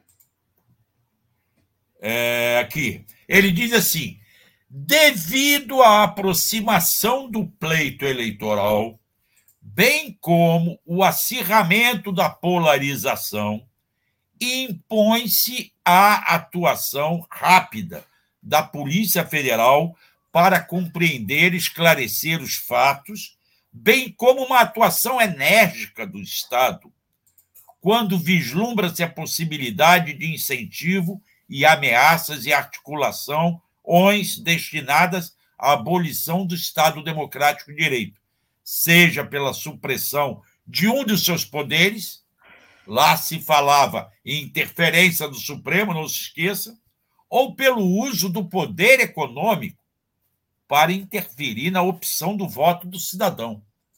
O delegado alertou o Supremo de que, pelas conversas, eles falavam, os empresários, em dar bônus aos seus funcionários para garantir o voto. Isso é interferência no processo eleitoral. Eles defendiam é, fechamento do Supremo. O 7 de setembro, lá está escrito, com os militares e o povo, vai acabar com essa interferência do Supremo. Está lá dito isso, são ameaças. Não era ali conversa de WhatsApp de um grupo de amigos marcando uma pescaria, marcando uma partida de futebol. Era um grupo que estava aventando golpes. Ah, estão brincando? Não estão brincando? Este parecer do delegado vai para o ministro Alexandre de Moraes, que pede um parecer do juiz instrutor dos inquéritos, que é o juiz Ayrton Vieira, que trabalha como auxiliar do Moraes. E este juiz, Davi, fez um relatório de 120 páginas. A primeira coisa que ele nos revela, entre muitas coisas, e aí eu vou te pedir que você mostre. É... A outra, outra eu não consegui baixar. Eu consigo abrir, mas eu não consigo compartilhar. O primeiro, o PDF, tá, outro grupo de zap. Tá bom. É Viu aí 93, outro grupo Vi. de zap. Uhum. O que ele fala nesse PDF? Ele diz que esse grupo de Zap, empresários e políticos, que o Metrópole divulgou, já tinha sido precedido por um grupo de Zap chamado Brasil 200 Empresarial, do qual participava quem? Luciano Hang e Afrânio Barreira Filho. Afrânio, se eu não, se eu não me engano, é o dono do Coco Bambu, é isso? Bambu Coco? É, Essa coco rede. Bambu, né? É. Que são citados na representação policial desta vez agora, porque eles estão lá. Lá naquela matéria que eu publiquei em 2021, da CPI, da, do Gabinete do Ódio, já aparecia Luciano Hang como um possível financiador das fake news. Já aparecia Otávio Oscar Facuri, que foi a CPI do, da, da pandemia e que disseminava as mensagens de ódio contra a vacina, contra o fechamento, dizendo que não, é gripezinha. Aí você vê que esses caras já vêm agindo lá de trás. Vem o juiz e fala, entre outras coisas, que no 7 de setembro do ano passado, todos nós vimos a ameaça que foi concreta ao, é, ao Supremo. Agora, recentemente, o ministro Fux deu uma entrevista ao Globo, depois deu ao Roberto Dávila, lembrando que eles, no 6 de setembro à noite, imaginaram que o prédio fosse invadido. E aí eu vou te pedir que você abra o segundo arquivo que eu te mandei, manifestação 807, sobre uhum. os caminhoneiros. Ai. Este, esta, este parecer que eu depois vou te pedir para rodar para baixo, mas deixa eu pegar aqui a minha cópia. Nessa aqui, o que diz o juiz Ayrton Vieira? Um dado interessante que foi colhido nas investigações desse procedimento do inquérito ainda, lá atrás, é que o empresário Marlon Bonilha, diretor-presidente do grupo Protorque, teria contribuído de forma efetiva para manifestações ocorridas no Distrito Federal por meio do fornecimento de inúmeros caminhões, tal como restou devidamente registrado nas folhas de 4 a 10 do relatório da análise da Polícia Federal. E o veículo da mídia, e que foi divulgado. A mídia divulgou isso. E a mídia não lembra. Aí, quando você vai descendo, vai lá descendo, vai aparecer aqui, ah. ó. Aí é o dono da o tal do Bonilha com o ranking, tá? Uhum. Depois você for descendo, É... E a foto dele com o Bolsonaro, segurando dia... o capacete, né? Antes do 7 de setembro. Ele é, foi recebido esse bonilha. 23 de 6 de 2021. 23 de junho de 2021. Tá.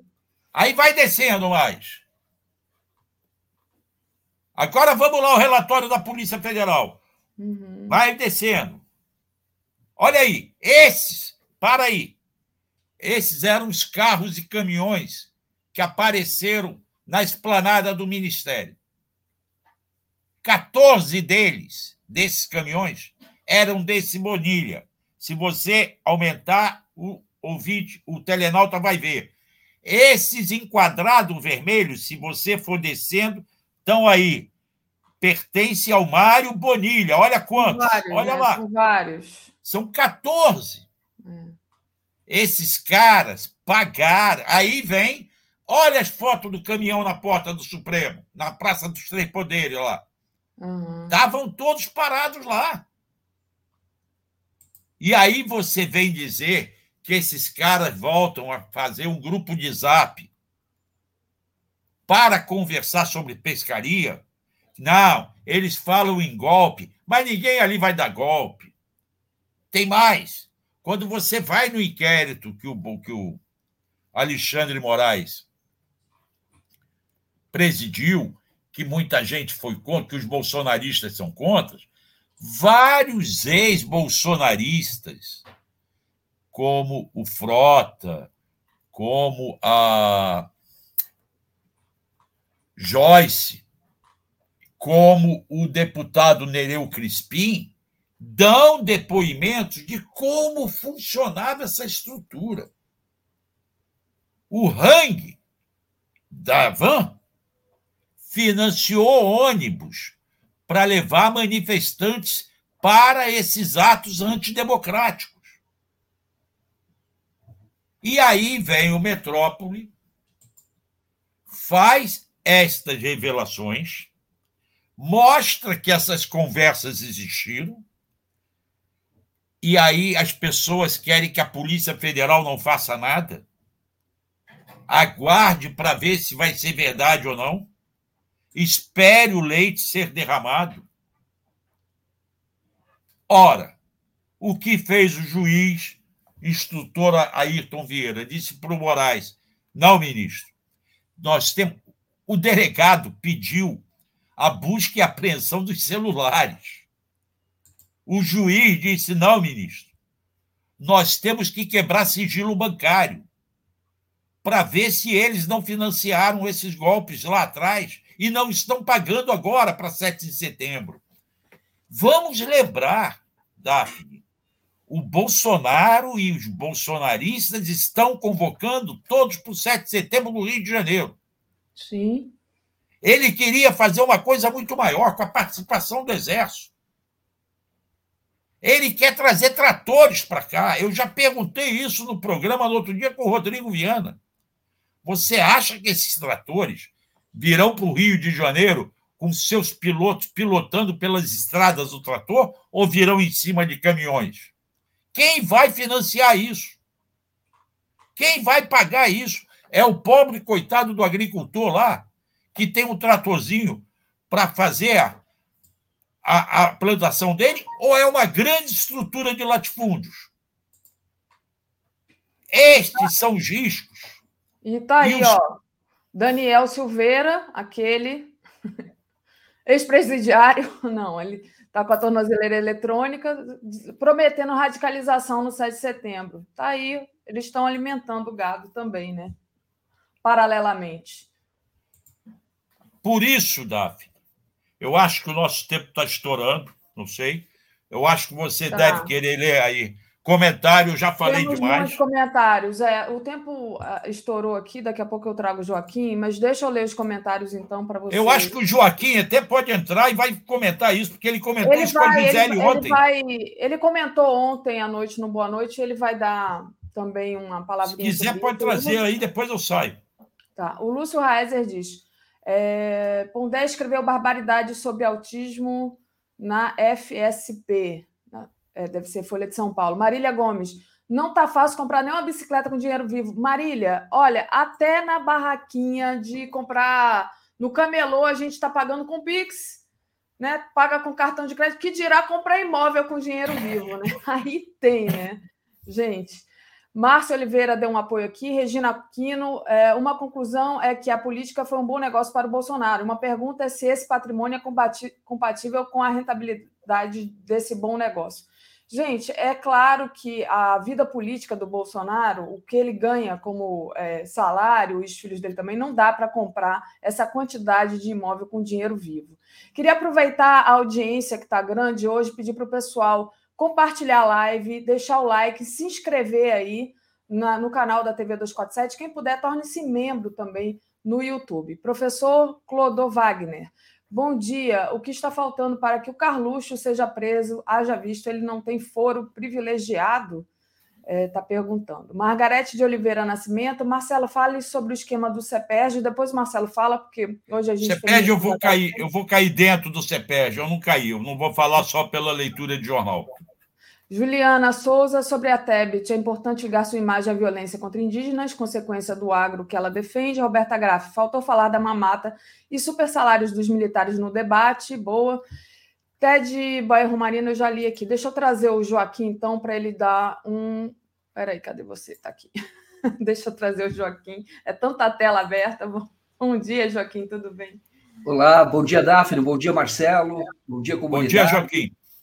Uma honra aqui participar com vocês nesta manhã. Estava acompanhando aí o Marcelo falando sobre a investigação. Eu vi ontem, eu tenho pouco a acrescentar, porque muito Não, você tem muito, você leu mais do que eu.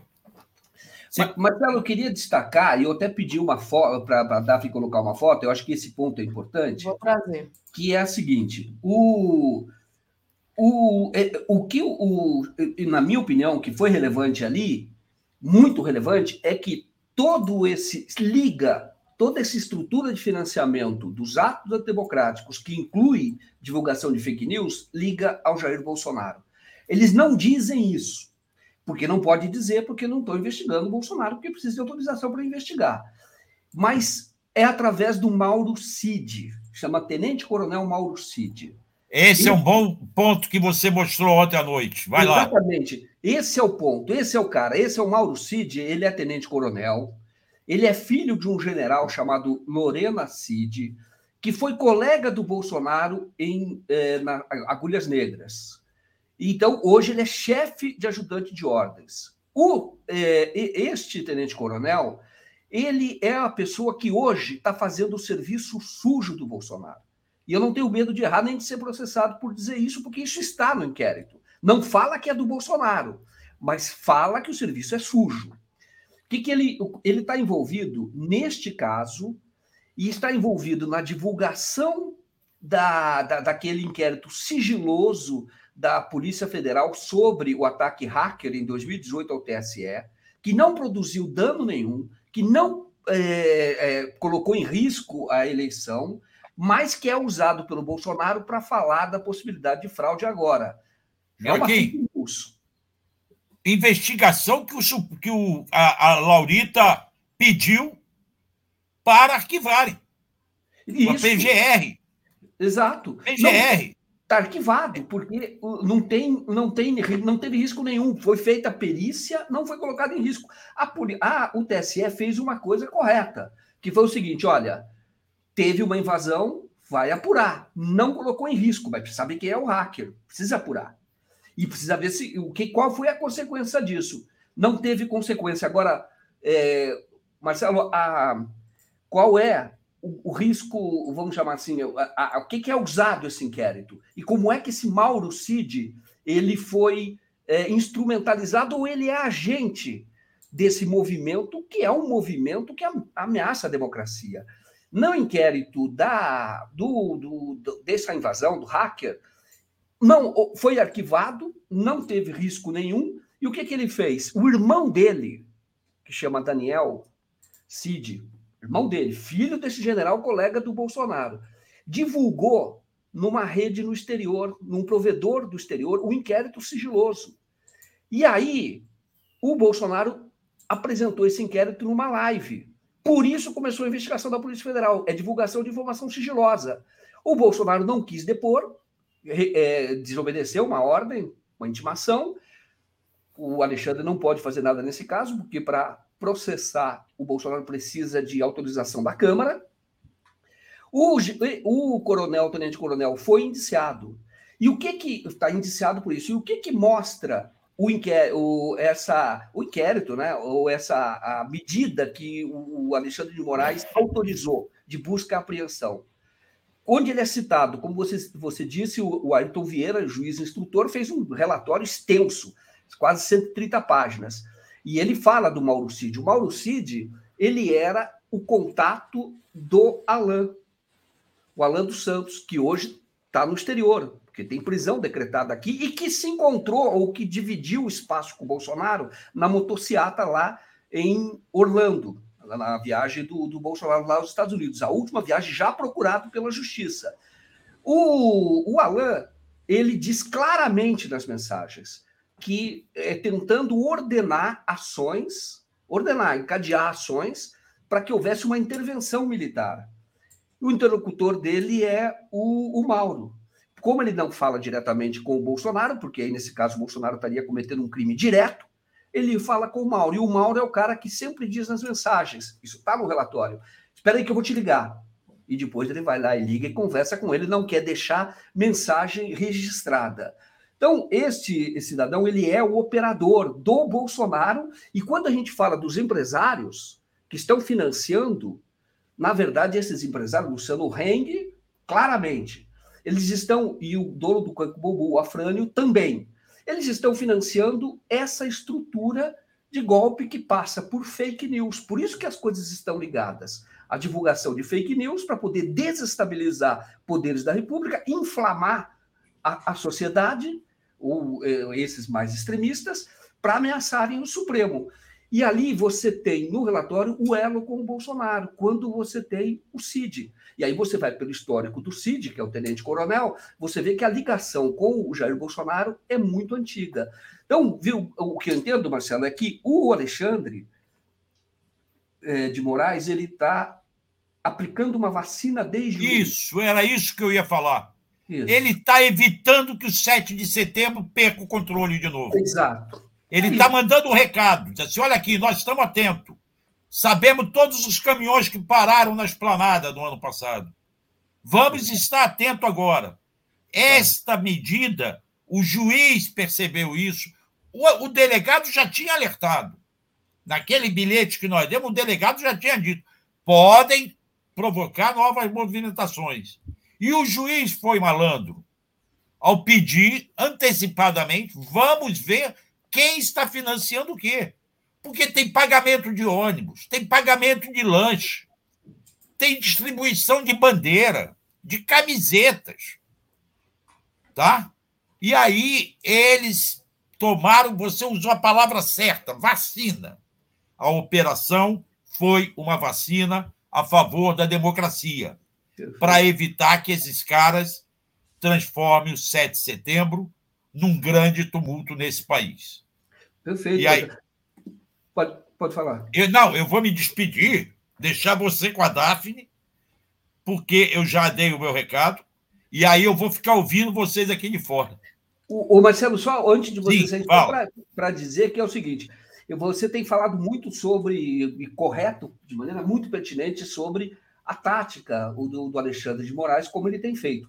E é importante dizer que ele não está violando a lei, porque tudo isso, essa investigação está prevista no, no, no, regimento interno do Supremo Tribunal Federal. E o regimento é aprovado pelo Congresso. Esse o inquérito regimento... foi aprovado pelo plenário. O plenário Exatamente. do Supremo aprovou o plenário, esse inquérito. Não, e tem um artigo do regimento que diz que quando o Supremo está sob ataque, ele pode fazer de ofício a própria investigação para evitar o ataque.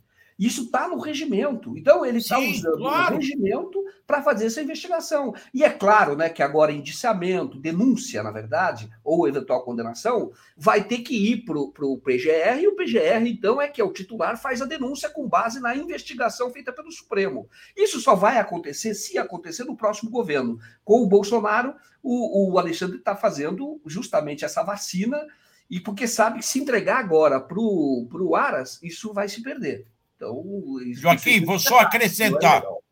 Vou só acrescentar isso que você falou. Além do inquérito já ter sido provado que é totalmente legal dentro das regras constitucionais, quando o Alexandre de Moraes autorizou a Polícia Federal a fazer a operação na terça-feira passada, várias pessoas vieram a público dizer é ilegal, não pode. É. Tinha que ser pedido do Ministério Público, não passou pelo Ministério Público. Eu fui ouvir, e está aí no 247, o maior procurador da República que esse país já teve, que foi o Cláudio Fonteles. Mais legalista do que ele, eu não conheço. Tanto que ele se recusou a concorrer à reeleição dele. Ele não quis o segundo mandato, porque ele é contra. E ele disse: tudo isso que foi feito está previsto na lei do juiz de instrução, que o Fux sentou em cima. A lei foi aprovada, a lei foi sancionada, aí entraram com uma discussão da constitucionalidade ou não de alguns artigos da lei.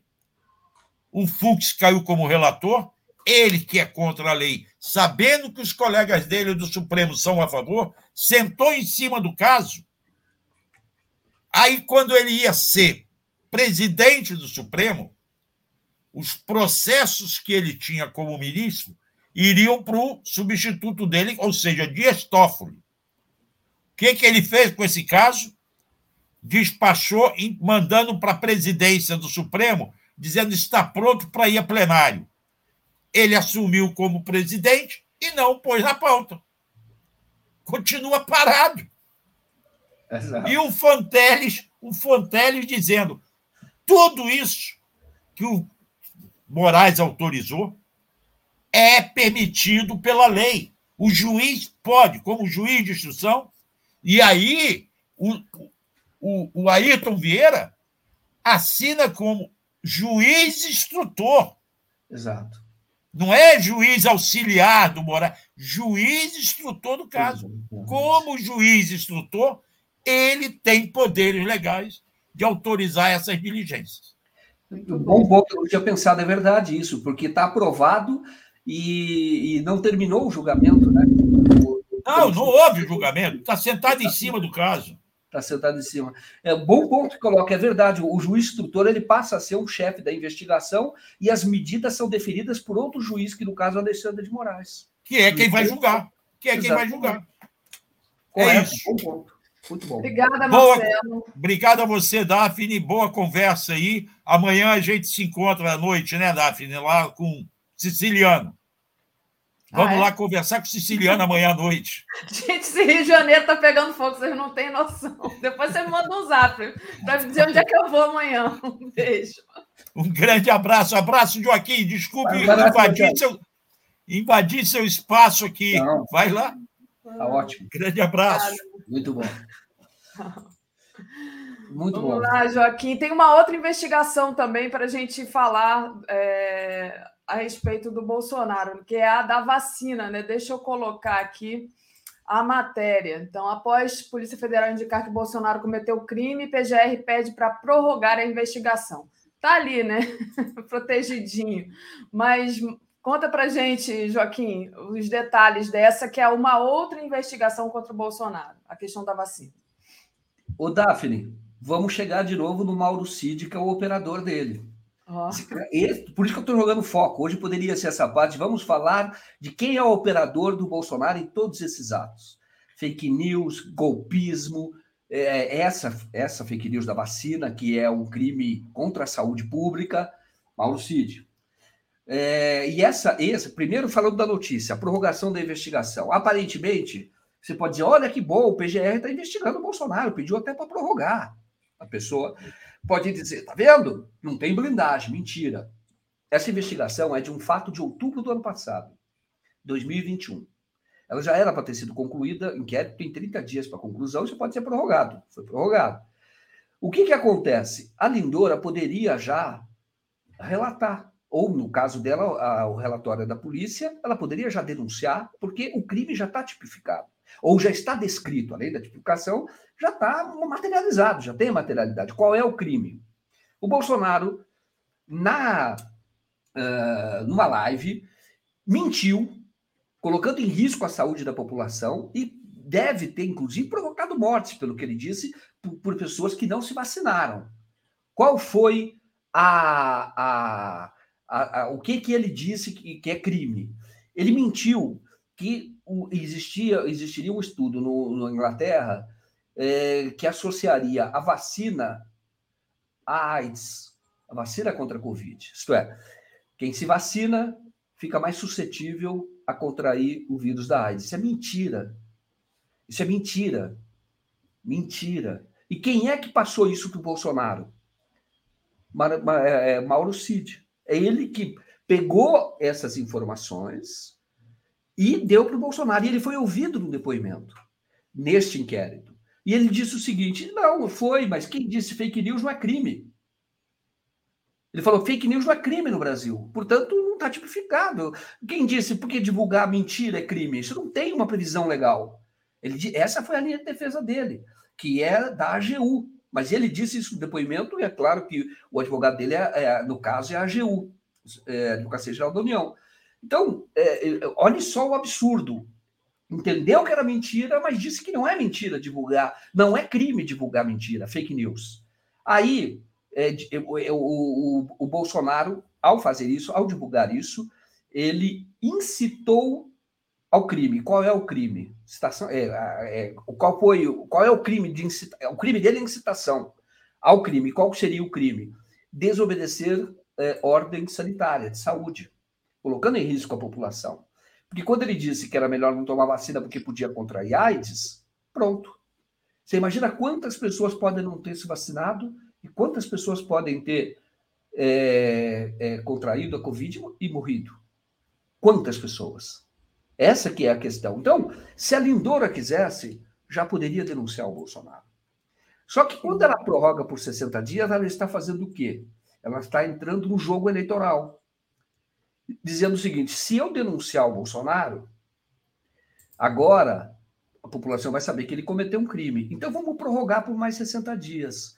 Mas essa prorrogação já faz parte, a meu ver, de uma estratégia de blindagem do Bolsonaro. Como ela fez com outra denúncia agora recente, da história dos embaixadores, quando ele reuniu os embaixadores, de novo Mauro Cid. Quem reuniu os embaixadores foi o, o ajudante de ordens. Agora, você acha que um chefe de ajudante de ordens tem é, peso, autoridade para chamar é, embaixadores, ele está chamando em nome do Bolsonaro. Ele é o operador do Bolsonaro. E ali, o que, que fez a Lindora com a denúncia que foi feita por deputados de oposição? Olha, é, o Bolsonaro, é, isso é conspiração, ele está é, jogando a população, as Forças Armadas contra é, o, autoridades, o poder civil, população contra o, um poder, um outro poder, que é o caso o judiciário, é, é, é isso que ele falou para os embaixadores. Quem é que convocou os embaixadores? Quem é que preparou aquele ato? Mauro Cid. E ele tem como chefe de ajudante de ordens, que é um secretário. Ele é chefe, tem vários, ele é um secretário do, do Bolsonaro. Agora, de quem que ele está cumprindo ordens? Ele está fazendo isso por quem? Pelo Bolsonaro. Claro, claro que está fazendo. Ele é um operador, ele é um longa-manos. Ele é um Rocha Loures, que foi por Temer. Isto é, um operador do crime. Não aparece o Bolsonaro, aparece esse cara, aparece esse Mauro Cid. E ali, é, então, é, é, é, a história da vacina foi ele que. E ele assume. Foi ele que encontrou o, o estudo, distorceu o estudo e o Bolsonaro leu. Agora, o que, que ele está fazendo? Ele, ele, como sendo operador, ele está matando no peito, dizendo sou eu. Na verdade, é Bolsonaro. Ele só é um operador. Ele só executa os crimes do Bolsonaro. E aí a conta vai para ele. Mas então, quando o Bolsonaro deixar o governo, é preciso uma investigação muito séria e tem que ser a partir dele. Porque aí vai, ele é um, apenas um operador. E é criminoso também por isso. Óbvio, criminoso, porque isso é crime. Tá? Isso é crime. Tanto conspirar contra a democracia é crime. Você é, divulgar essas informações falsas coloca em risco a população é crime. Então ele cometeu crime. Então, o, mas ele cometeu em nome autonomamente? Não, ele está operando por outra pessoa. E quem é essa outra pessoa? Jair Bolsonaro. Então, por isso que eu estou jogando muita luz, assim, foco, neste cara. Porque ele é o caminho para prender Jair Bolsonaro é, tão logo a justiça possa fazer isso. Porque hoje não pode, porque depende de autorização da Câmara dos Deputados do, do Lira, Arthur Lira. Falando em empreender, está aqui na nossa home essa matéria. O Haddad defende prisão de Bolsonaro e dos filhos após descoberta de corrupção milionária com imóveis, que é mais, mais alguma coisa, né? O Bolsonaro e a família compraram 51 imóveis avaliados em 26 milhões, pagando em dinheiro vivo. Gente, como eu estava falando mais cedo aqui, se eu vou ali é, tomar uma cerveja, eu pago com cartão, com cartão de débito, com até com Pix, né, no camelô. Quem é que compra imóvel com dinheiro vivo? 26 milhões. Então o Haddad está defendendo Muito aí bom. a tá prisão do Bolsonaro e dos filhos, Joaquim. É, é, é, é o, o, crime o crime está materializado. Se você for ver o seguinte, Bolsonaro quando ele entrou na política, ele é um homem rico. Atenção, gado. Desculpa até a expressão de falar gado. Você que é um apaixonado pelo Jair Bolsonaro. Você que briga com esposa, briga com filho, briga com vizinho, até dá tiro por causa do Bolsonaro. Atenção. Ele enriqueceu na política, ele ficou milionário na política. O Bolsonaro, em 86, quando a Veja publicou o ponto de vista, aquele aquele ponto de vista, aquele artigo que deu fama a ele, o Bolsonaro que era entulho autoritário, que deu fama a ele, quando publicou, o Bolsonaro foi entregar te o texto dele ali, e depois eh, foi discutido o texto ali com os editores na época da revista, ele, ele, ele foi de moto, porque o que ele tinha era uma motinha, ele tinha um chevette, e ele morava num apartamento do Exército. Hoje, olhe, olhe quantos imóveis a família tem. Olhe quantos imóveis. E isso é uma prática dele antiga. Isso está no nome dele, eu não sei se está incluído aí nesses 51 imóveis. Imó os imóveis estão não, em esse, da segunda ex-mulher, Ana Cristina. é que ele pagou com dinheiro vivo. São 107 imóveis. Pelo menos 51 foi pagos com cash. São 107, tá? O, a, as pessoas, é que a imprensa não fez o trabalho dela a velha imprensa, que tem estrutura, tinha estrutura. A gente está montando muito a estrutura e estamos fazendo. Mas é, há tempos atrás não tinha como fazer. Mas deu uma grande estrutura e não fez o trabalho dela. Mas, por exemplo, o Bolsonaro, o modus operandi. O Bolsonaro está na lista de Furnas. Lista de Furnas é a lista dos parlamentares corruptos do tempo do Fernando Henrique Cardoso. Para a eleição de 2002, recolheram dinheiro dos, dos fornecedores do Furnas depois, é, um esquema que usava Furnas, que era uma estatal. E Fernando Henrique Cardoso recolheram, quem controlava lá era o Aécio, é, politicamente. E, e, isso que vai gerar crise em Furnas, vai gerar até o mensalão depois, mas essa é outra história. O, por causa do Roberto Jefferson, que queria continuar mamando ali. E aí houve contrariedade de interesses, e aí virou aquela a, a, a, crise que resultou no, no, mensalão e na própria cassação dele do Zé Dirceu. Mas outra história. Mas na lista que está lá, que é autêntica, já periciada pela Polícia Federal, está o nome dos parlamentares corruptos que receberam dinheiro dos fornecedores de Furnas. Está lá o Bolsonaro. Então, o Bolsonaro, é, ele, ele recebeu dinheiro de lá, dos fornecedores, e na época que ele aparece, em 2002, como recebedor desse dinheiro, o mesmo valor que ele recebe de, do, do, do, da lista de corruptos de Furnas é, foi usado para comprar um apartamento na Tijuca. É o mesmo valor. Então, ali, se você tem quase que uma ligação, porque você, é o mesmo valor. Na época eram 50 mil dólares que ele recebeu. Você recebe dali do, do, do, do, do da corrupção em Furnas, e ele comprou um imóvel com dinheiro, também pagando dinheiro, esse da, da Tijuca. Então, esse é o modus operandi dele, ele ficou rico. Ele ficou rico. Sabe o Vivendas da Barra? Você imagina um condomínio, que é um condomínio horizontal, são casas, que é mais caro. Apartamentos que eu saio para cima para diminuir o preço. Ele, ele, no Vendas da Barra, ele tem duas casas num condomínio fechado, de frente para o mar, ali naquela avenida. Quanto vale isso? Quanto vale? O Bolsonaro é um milionário. Agora eu pergunto o seguinte: alguém viu o Bolsonaro produzir uma agulha, uma fábrica de prego? Alguém viu ele ter uma rede de padarias? Alguém viu uma grande empresa de telemarketing? A única empresa que tem na família que se sabe é a, a Copenhague, não é? Copenhague, o nome da é aquela loja de, chocolate. chocolate. É o chocolate, né? É, eu, eu, eu, acho que a marca é Copenhague, não sei se é o Cacau Show ou Copenhague. É, eu não sei. É uma acho delas é aí. Copenhague. É. Exato. E ali é a única que tem, mas ali não dá para o cara ficar milionário com, com, com uma franquia. É uma franquia, não dá para o cara ficar milionário. E, e, isso veio depois, e a investigação mostrou que há indícios de que, na verdade, a Copenhague era para lavar dinheiro.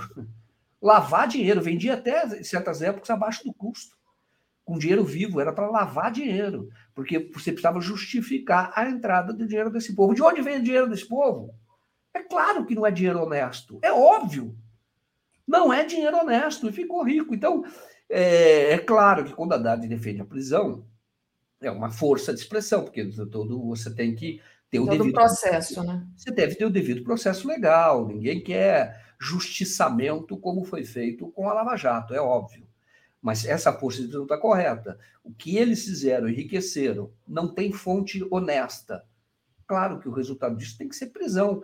Um cidadão que o Bolsonaro fica dizendo que bandido bom é bandido morto, ele que fica dizendo que precisa prender ladrão de celular, fica falando tudo isso, tá? As pessoas, às vezes até aquele furto famélico, ele diz que tem que prender, tem que arrebentar as pessoas.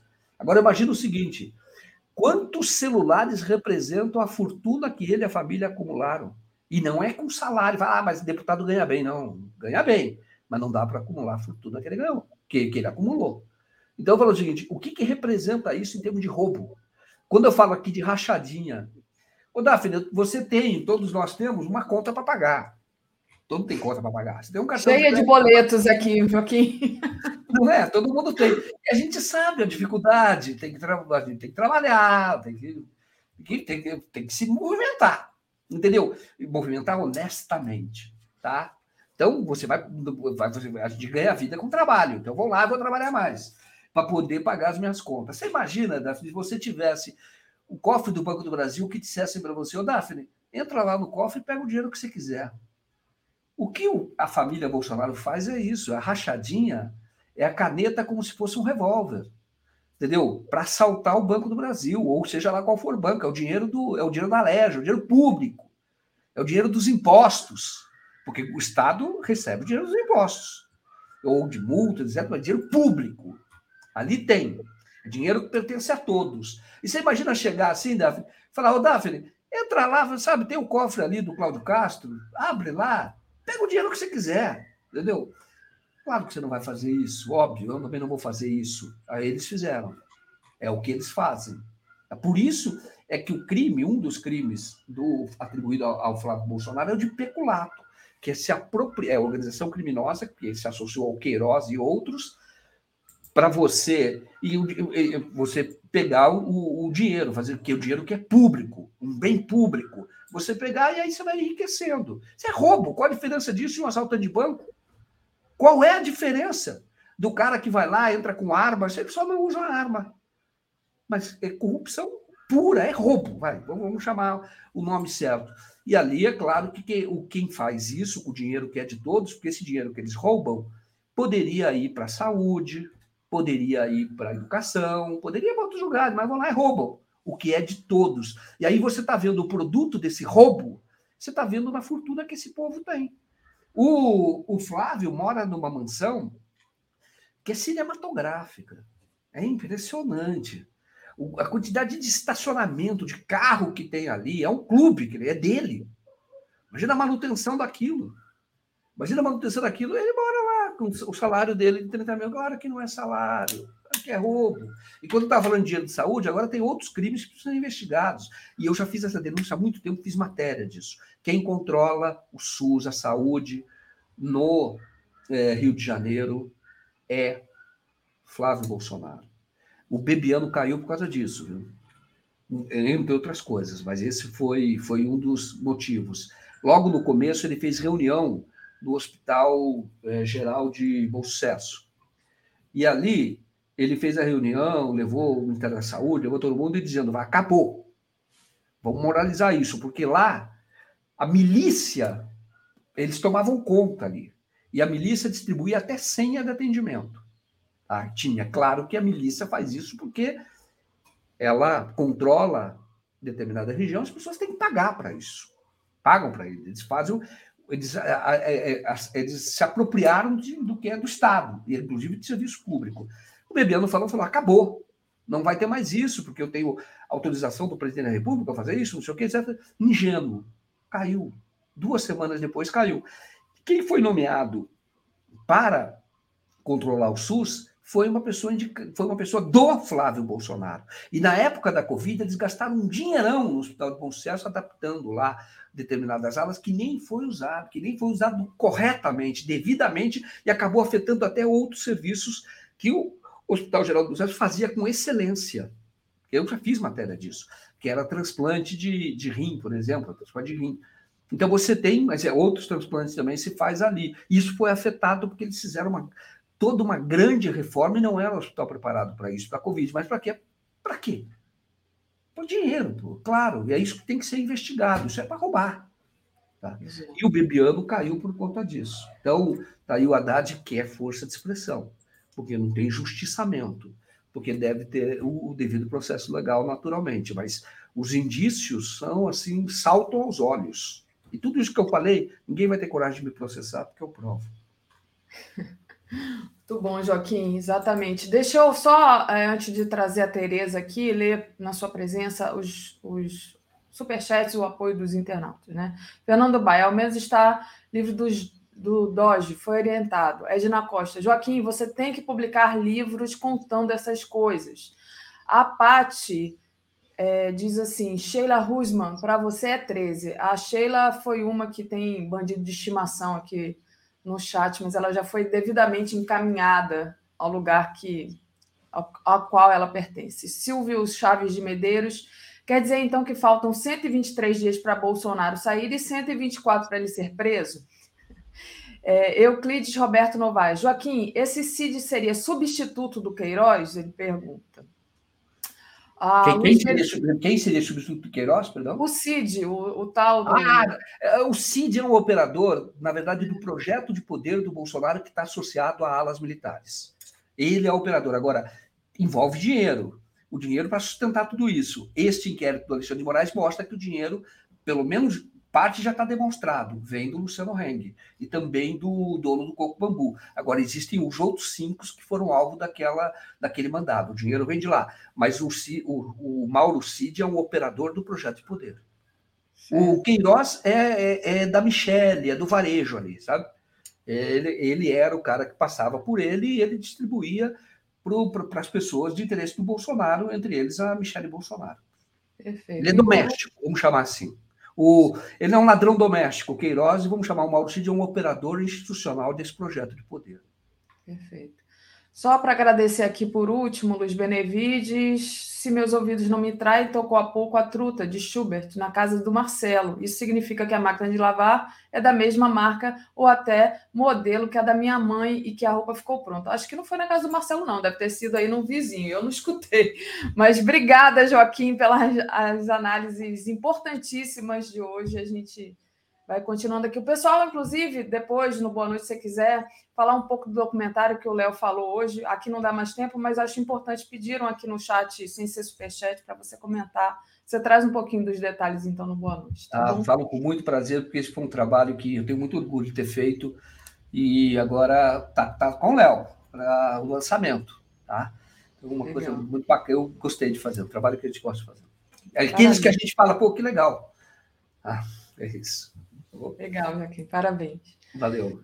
Até mais. Trazendo, trazendo aqui. Comentário de Tereza Cruvinel. Bom dia, Tereza, tudo bem? Bom dia, Daphne. Bom dia a todos e todas da comunidade 247. Muito bem. Vou pedir para o pessoal, antes de mais nada, compartilhar essa live, deixar o like, tornar-se membro aí do YouTube, faz, fazer a assinatura solidária em Brasil247.com.br apoio, assinar aí a TV 247 no YouTube, é muito importante, a gente está com uma audiência altíssima, o noticiário está muito quente, né, Tereza?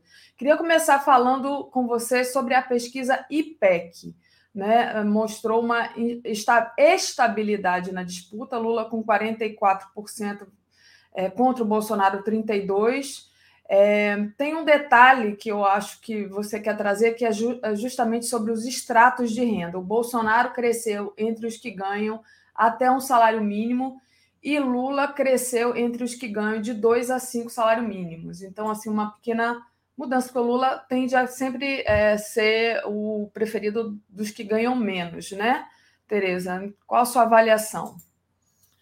Então, gente, é essa pesquisa é importante porque vem depois de uma sequência de fatos né, que, teoricamente, impactariam a, a, o movimento dos votos. Né?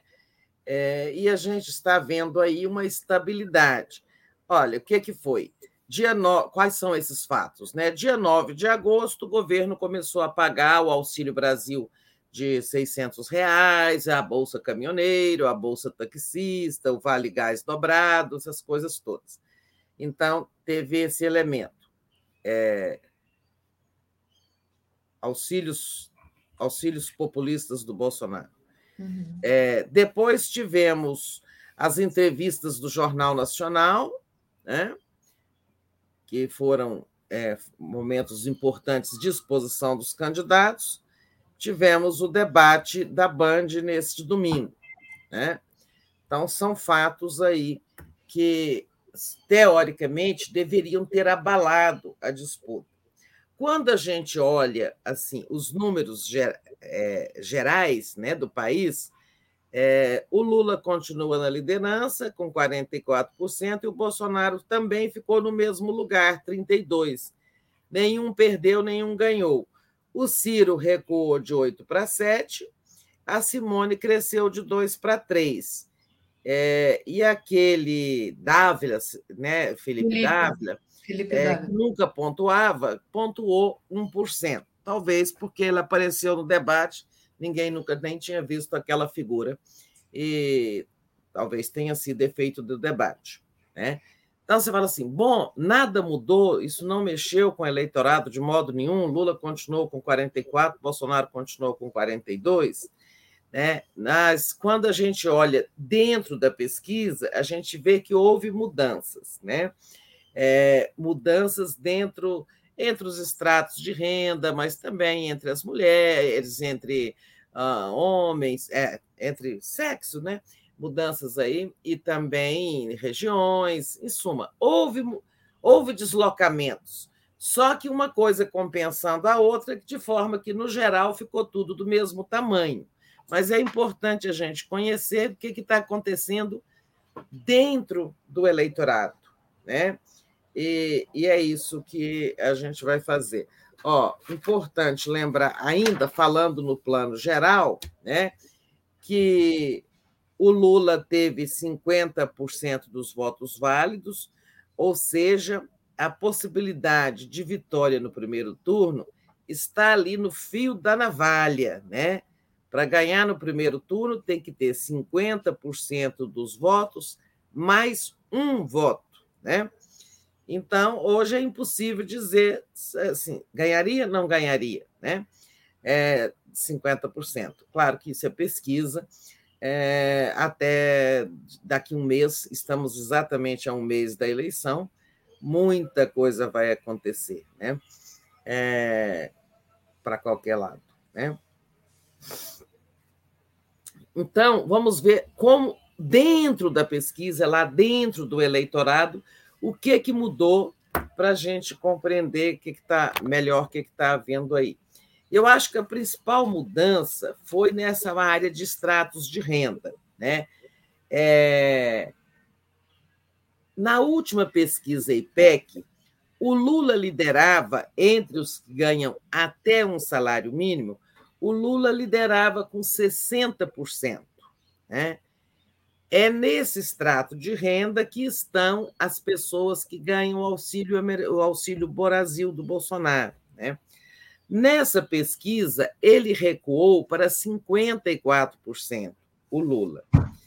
E o Bolsonaro, que na, na última pesquisa, né, dia 18, 15 dias atrás, o Bolsonaro, que tinha 19, subiu para 22, né? entre os que ganham de um a, a, a, até um salário mínimo.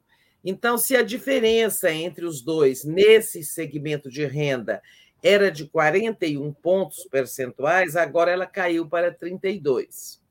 Então, ok, isso nos permite dizer que o Auxílio Brasil turbinado, né, é, oportunistamente pelo Bolsonaro, só até dia 31 de dezembro, está produzindo efeitos lá nesse segmento que ganha até um salário mínimo.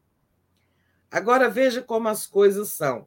É, já entre os que ganham de dois a cinco salários mínimos, houve também uma mudança, porém favorável ao Lula. Né? Na última pesquisa, é, né, nesse segmento de dois a cinco salários mínimos, há 15 dias o Bolsonaro estava na frente. É, o Bolsonaro tinha 41 e o Lula 32, né? A, a, no dia 18 de agosto. Isso significava é, uma vantagem para o Bolsonaro no segmento, inclusive, que comporta boa parte dos evangélicos, dois a cinco salários mínimos é uma classe média baixa, baixa, é, mas que estava ali bolsonarizada. Olha o que, que aconteceu. Agora, o Lula, que tinha 32, subiu para 39, né? É, ganhou sete pontos, e o Bolsonaro, que tinha 41, perdeu quatro e caiu para 37. Esse segmento de renda aí representa 25% dos eleitores. É, e o Lula é, agora lidera nesse segmento. Ele perdeu entre os que ganham até um salário mínimo e ganha, compensou aqui. O Bolsonaro perdeu aqui e compensou lá, né? entre os de até um salário mínimo. Por isso, no fim das contas, eles ficaram do mesmo tamanho. Mas é importante saber isso porque o Lula precisa falar mais para este pessoal de até um salário mínimo e que está se bolsonarizando. Houve aí um crescimento do Bolsonaro, né? O Bolsonaro tinha 19, cresceu para 22, ganhou três pontos. Não é grande coisa, mas é importante falar mais para esse, esse público, explicar mais a natureza oportunista, demagógica, né? é, do auxílio turbinado, que só vai até dia 31 é, de dezembro. Por sinal, amanhã, amanhã é dia, dia interessante para se falar sobre isso. Amanhã sai a lei orçamentária do ano que vem, a proposta de orçamento do ano que vem, que o governo tem que enviar. É, é, no ano eleitoral é bem danado, né? Porque, tipo, o presidente que está saindo, se não se reeleger, no caso do Bolsonaro, é que faz o orçamento. O Lula vai ter que fazer ajustes nesse orçamento, porque é claro que não, as prioridades do Bolsonaro são bastante diferentes, né? das prioridades do Lula. Então, esse orçamento aí, mas é ele que tem que ser apresentado, né? É, não há como não ser de outra forma. A eleição acontece é, no fim do ano e o prazo para apresentar a lei orçamentária é 31 de agosto. Então, e nesse orçamento que vai ser apresentado ao Congresso amanhã, nós vamos ver se o Bolsonaro colocou dinheiro para manter o Auxílio Brasil em 600 reais, né? Porque ele agora está falando, não, na lei está até 31 de dezembro, mas eu vou prorrogar, né? Mas nós vamos ver isso amanhã, é, porque tem para ele prorrogar, tem que ter dinheiro no orçamento. Né? Ou então fazer mudança no orçamento, como o Lula certamente vai ter que mexer muito nesse orçamento. É, esse é um aspecto que eu queria destacar da pesquisa, sabe? É, tá, tem, tem que desmascarar mais o Bolsonaro, né? Sobre esse, esse auxílio, porque ele deu uma, ele deu impacto lá na turma de, uma, de até um salário mínimo. Já a turma de 2 a 5 entendeu, entendeu é, que o seu futuro está muito mais com o Lula do que com o Bolsonaro, embora já não seja nesse universo não tem gente que, res, que recebe auxílio do governo. Né? É. Bom, é, esse é um aspecto. No mais, vamos ver o que, que acontece com o eleitorado. Esse foi o aspecto renda. Olha, evangélicos, o Bolsonaro continua nadando de braçada, né?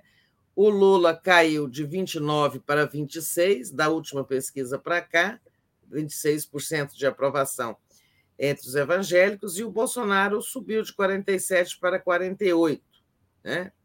É, não é nenhuma surpresa diante de toda a baixaria que está correndo aí, de é, Lula tem parte com o capeta, né? essas coisas todas. Então, é, o, o, Bolsonaro cresceu mais um pontinho, o Lula perdeu três. Até aí, nada. Agora, vamos ver entre as mulheres, é, é, mulheres e homens, né, na divisão aí por sexo. Lembrando, né, Tereza, só um detalhe, que essa pesquisa não pegou o, o debate onde o Bolsonaro foi extremamente, é, digamos assim, misógino, né, com aquela colocação em relação à jornalista Vera Magalhães, porque esse essa pesquisa ela, ela foi feita não, é... Daphne, pegou um pouquinho, porque ela estava em campo ontem.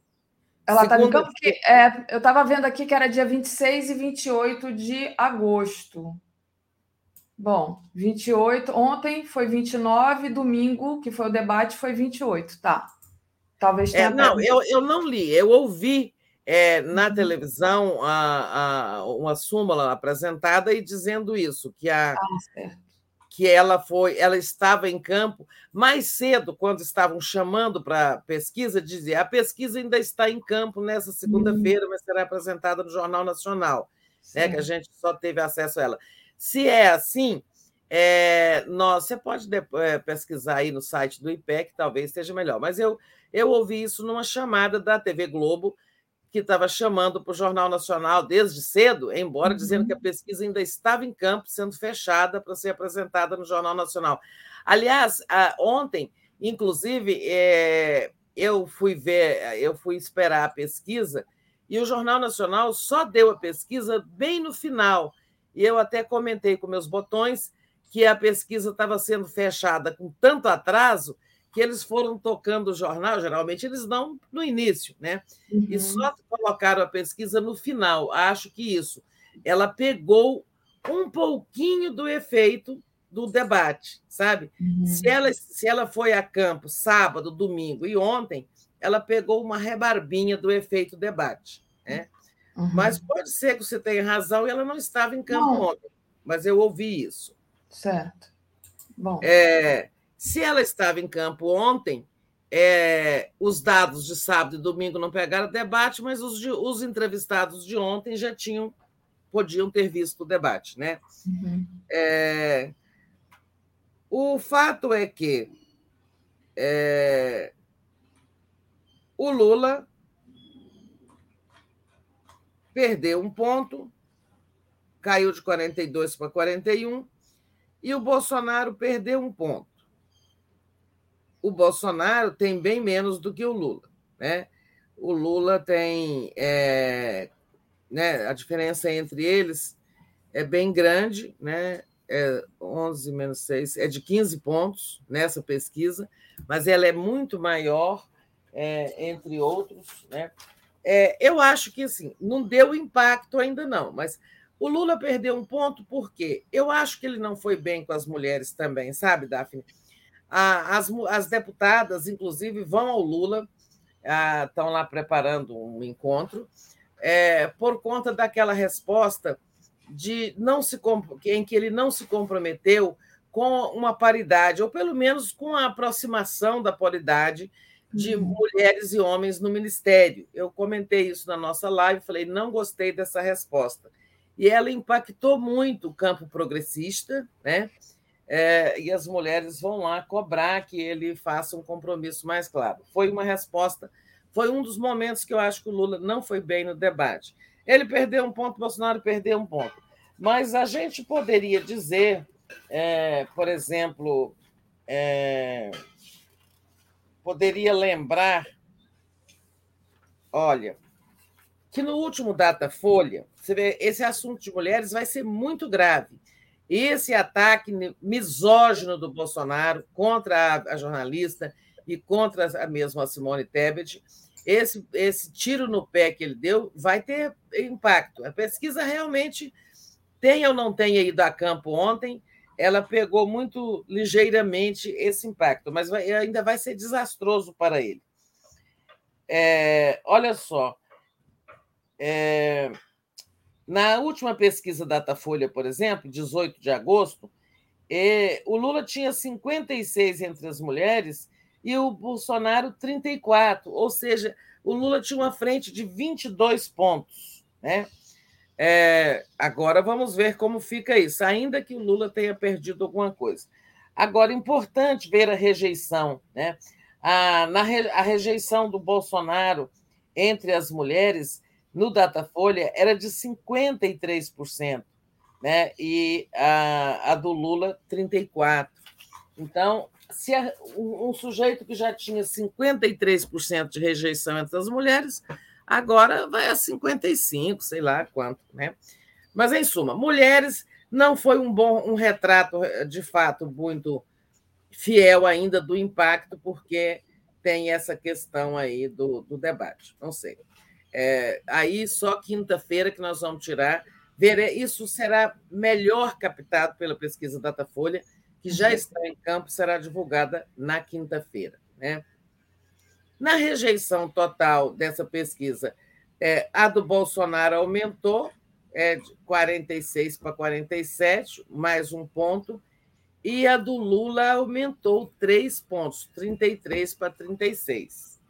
Aqui a gente pode apontar o efeito fake news, a desconstrução da imagem do Lula neste momento, é uma obsessão né, para os bolsonaristas. São fake news de todo jeito, são mentiras de todo jeito, inclusive essa aí do Chile, por exemplo, que está dando problema diplomático.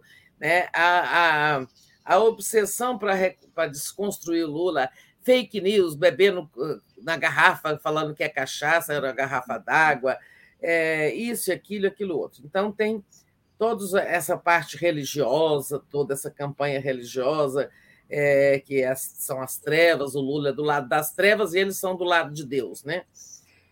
Olha só, isso aí tudo pode ter impactado aí alguns setores e dado esse aumento de rejeição do Lula em três pontos, ele está debaixo de uma pancadaria, né? Pancadaria violenta, é claro que alguém é afetado por isso. E a volta da questão corrupção, né? que é o Bolsonaro agora está aí batendo bumbo o tempo todo, e adversários também. É, Ciro contribuiu, Simone Tebet, né? o assunto corrupção precisa, eu, a meu ver, é, é preciso mudar a, a, a abordagem da questão corrupção, o Lula, sabe? Uhum. Eu acho que não basta dizer aquilo, é, que meu governo criou instrumentos, criou isso, deu independência, Polícia Federal, a CGU, etc. Meu governo, digamos, meu governo contribuiu muito para o combate à corrupção. É, não é isso que as pessoas estão querendo ouvir, sabe?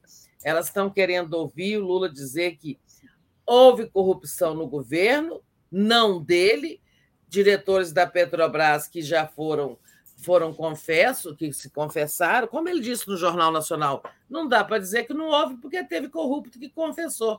Mas, apesar de todos os esforços do governo para combater a corrupção, e que no novo governo esses esforços serão redobrados.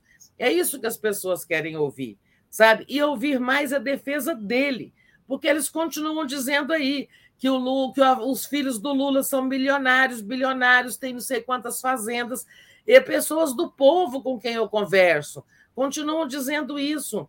Ah, é, então o Lula, tudo bem, o Lula não deve nada à justiça, mas os filhos dele, enquanto isso, né, vejamos aí, daqui a pouco a gente fala desse assunto aí dos Bolsonaro, do, do, o patrimônio milionário dos Bolsonaros, mas eles continuam falando é dos filhos do Lula. E eu escuto isso de pessoas do povo. Então, acho que o Lula tem que mudar essa abordagem sabe, ao falar de corrupção. Mas, continuando com a pesquisa, só para terminar, então a rejeição teve um aumento para o Lula também, um ponto para o Bolsonaro, três para o Lula. Isso não é bom. Né?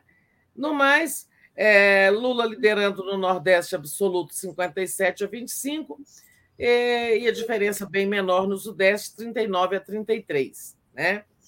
É, eu acho que é preciso ter atenção com as capitais, onde está 38 a 36, quase empate técnico ou empate técnico, né? Então, a, a, assim, o Lula está muito bem no interior do país, mas nas capitais o Bolsonaro cresceu, tá? É preciso combater. Em suma, esse é o primeiro retrato após esses fatos importantes que foram é, o, o início do pagamento dos benefícios eleitoreiros do Bolsonaro, as entrevistas e o debate, o primeiro debate. Muito bom, Tereza. Ótima análise. É, deixa eu agradecer aqui o superchat Léo Zirg. Para o Legislativo, precisamos eleger comunistas para enfrentar o fascismo e o neoliberalismo. Pesquise candidaturas do PCB na sua região. Faz um região. Está o Léo aqui pagando uma propaganda, é, mas a gente agradece o apoio. Pice Dalari. A pesquisa foi realizada de 26 a 28 do 8, informação na matéria da Carta Capital. É, foi essa informação que eu estava lendo, né? É, e a, do IPEC, né? Do IPEC, é. Mas é, 28, 28 foi domingo, então, é, pode não ter pegou pego, debate, é. É. Cíntia é, Foi assim, não pegou. Eu ouvi também, mas não, é. não fui eu que apurei. É, é, a Cíntia também acho que está dizendo, Tereza, não pegou o debate. Não, o que, eu, o que eu disse é que 28 foi domingo, né? Então, é, o, do, o debate foi o debate à noite. Foi à noite. Então, é. assim, a gente fica. Essa informação é, é a gente não, mesmo lendo a, a, a, lá no, no, IPEC, a gente não sabe se eles consideraram a noite do, do domingo ainda entrevistaram pessoas, e aí se já teria, porque o, é. o debate acabou Não, vocês têm razão. Eu ouvi na Globo, mas isso estava errado. Né? Eu estou vendo no próprio IPEC que foram duas mil entrevistas pessoais, face a face, entre os dias 26 e 28. Então, realmente não pegou o debate. Mas, uhum. por isso que entre as mulheres não é válido aí. Mas a, a pesquisa vale muito para uh, o que nós avaliamos em relação ao impacto do auxílio, é, dos auxílios do Auxílio Brasil e dos outros benefícios eleitoreiros e ao impacto da entrevista do Jornal Nacional. Né? Uhum. Uh, não pegou o debate. é, não tem impacto no debate, mas ela é muito válida como retrato, como a avaliação do impacto dos outros dois fatos, né? Perfeito. Os e, Tereza, e aí é, a, a, a primeira questão que o Bolsonaro colocou foi essa questão da corrupção, que você acabou de dizer que acha que o, que o Lula tem que mudar a, a forma de tratar isso, né? E, e agora, com esse escândalo que traz aí, com todas as provas, né, gente? De novo. É, vamos né? ao escândalo deles. Tem que compra 51 imóveis de 107, 100 e, peraí, 107 107. imóveis, 51 é. imóveis avaliados em 26 milhões, pagando em dinheiro vivo. Assim, não, é. isso, isso não tem como dizer que isso é normal, né? Porque isso não é normal, Tereza. Não é normal. É, essa informação precisa ser muito difundida. Já tem aí no nosso portal o Haddad dizendo que o Bolsonaro e seus filhos têm que ser presos. Isso tem que ser realmente investigado. E, sobretudo, é, independentemente de investigação, porque não sei nem se vai haver, é, isso precisa ser muito divulgado. É uma matéria do UOL, né? não é de campanha nenhum adversário é, mas precisa ser muito divulgado pelo, pela campanha do Lula, ou de quem quiser também, dos outros, mas principalmente do Lula, porque, como eu dizia, pessoas do povo com quem eu converso é, continuam acreditando que o Lula tem filhos milionários. Ele pode não ter dinheiro, mas os filhos têm, tem fazenda, tem até friboi, eles ainda tem gente que ainda acredita que friboi é do, é, é, é do, dos filhos, pertence a filhos do Lula. Então, é, aí você tem que mostrar aí, olha, quem é que tem 107 imóveis? Não são os filhos do Lula, é o Bolsonaro juntamente com seus filhos, né? O, isso tem que ser esclarecido. O imóvel do Lula é o apartamento de São Bernardo do Campo, né? E aquele sítio, não de Atibaia, um pequeno sítio, parece, até acho que eu ouvi falar que ele vendeu, se não, é um pequeno sítio que ele tem na, na, na beira da represa eh, Guarapiranga, né? É, é, é um sítiozinho bem furreca que ele tem, tem já há muitos anos. É, que eu uhum. saiba, esses são os imóveis do Lula, né? É, agora, a família Bolsonaro tem 107 imóveis e 51 comprados com uso de dinheiro vivo. Quem é que usa dinheiro vivo? Por que, que você usa dinheiro vivo para pagar no cartório? é, só usa dinheiro vivo, só se usa dinheiro vivo quando esse dinheiro não tem fonte limpa, né? Quando se não, é, quando não foi depositado na conta para não se tornar movimentação suspeita pelo COAF, porque a gente sabe que todo, todo, toda movimentação acima de 100 mil é registrada pelo COAF, né? É, é, não, é, não é investigada, é registrada para eventual investigação, mas fica lá registrado. Então, quem tem coisa suspeita evita fazer grandes movimentações na sua conta bancária, porque elas todas serão registradas pelo COAF. Então, é dinheiro de procedência duvidosa. Né? É, isso, e isso fica registrado em cartório. Né? Quando você compra um imóvel, ele fala: Fulano vendeu para Fulano tal e tal, bota lá números dos documentos de cada um, pago em cheque, é, pago pelo cheque nominal, número tal. Se foi pago em cheque, o número do cheque conta, consta da escritura. Se foi depósito em conta bancária, né, transferência, aí o, o tabelião vai escrever lá, é, pagos em, de, em depósito é, em conta bancária conforme comprovante apresentado. Né? É, ou se for em dinheiro vivo, o tabelião também registra pagos em dinheiro vivo. Ou uma parte em dinheiro vivo e uma parte através do cheque número tal. Então, é o seguinte: não tem como desmentir o que está lavrado em cartório. Né? Olha, tem essa daqui, até mesmo a mãe do Bolsonaro, dona Olinda, que faleceu em janeiro do, deste ano, aos 94 anos, tinha dois imóveis em seu nome quitados em espécie em 2008 2009 em Miracatu, no interior de São Paulo. Então, ela também comprou imóvel com dinheiro vivo. Tá, Na verdade, botaram em nome dela para diminuir já o patrimônio, né? Sim. É, uma pessoa idosa é, deve ter um acordo lá com o irmão do Bolsonaro. Ó, isso aqui é nosso, a gente só está pondo no nome da mamãe, né? Não, e deve ser rentável, porque você sabe, né, que quando a pessoa falece, tem que abrir inventário, essa coisa toda, e é um dinheiro que se vai lá, né? Então, não sei como é que é. É, mas ser... como ele só tem um irmão, não é? é então, faz-se um acordo com o irmão, olha, no inventário fica para nós. É. Tá aqui Simone Cavalcante. Mãe laranja. Falando que a mãe do Bolsonaro é laranja também. É uma coisa impressionante. E aí, né, Tereza? A pesquisa que vai sair na quinta-feira, que vai também, talvez, trazer essa questão aí do. Ah, com certeza. Com certeza. Sobretudo, nós vamos ver é, isso das mulheres. E, como eu dizia, ó, só para a gente recordar, no Datafolha passado, era 56 a 34 entre as mulheres, Lula e Bolsonaro. É, eu acho que o Bolsonaro agora vai levar um tombo entre as mulheres. É, não sei se o Lula vai crescer ou não, mas é, o Bolsonaro vai levar um tombo, com certeza. Foi muito, né? E uhum. continuam aí. Agora tem, tem hoje, estava vendo no Twitter, tem uma campanha contra a Fátima Bernardes, movida pelos bolsonaristas é campanha contra a Simone Tebet, sabe? É negócio, é, isso é misoginia. Eu estava dizendo ontem sobre a diferença entre machismo e misoginia, né?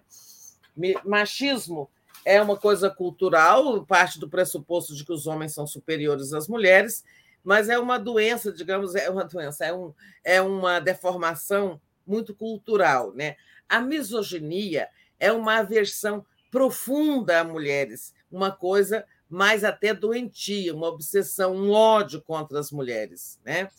É, e aí eu cito uma frase da Dilma: a misoginia recai sobre as mulheres que saem do padrão bela, recatada e do lar e ousam lutar no, entrar no âmbito masculino, como o poder. O poder, ou a fama, né? ou também, às vezes, a, o sucesso econômico. Né? Então, você pode ver que a misoginia do Bolsonaro é sempre contra mulheres que fazem isso que a Dilma aponta, que ousam ter projeção. Né? É jornalista, deputada Maria do Rosário, que ele ameaçou estuprar, é a própria Dilma, né, a quem ele é, escarneceu, dedicando o voto do, do, do, no golpe do impeachment ao, ao torturador dela, Ustra. Né? É, sempre assim, agora a Vera Magalhães, agora os bolsonaristas com a Fátima, eles não suportam, eles têm uma aversão a, mulheres, os misóginos, e uma aversão a mulheres que ocupam posições de destaque. É, enquanto você falava, eu coloquei aqui a charge do Aroeira, que eu achei bem interessante, debatendo-se, debatendo-se ele dizendo, eu odeio mulher, mas de uma maneira totalmente hétero, tá ok? Eu fico. Ah, o trabalho da Aroeira é incrível, né?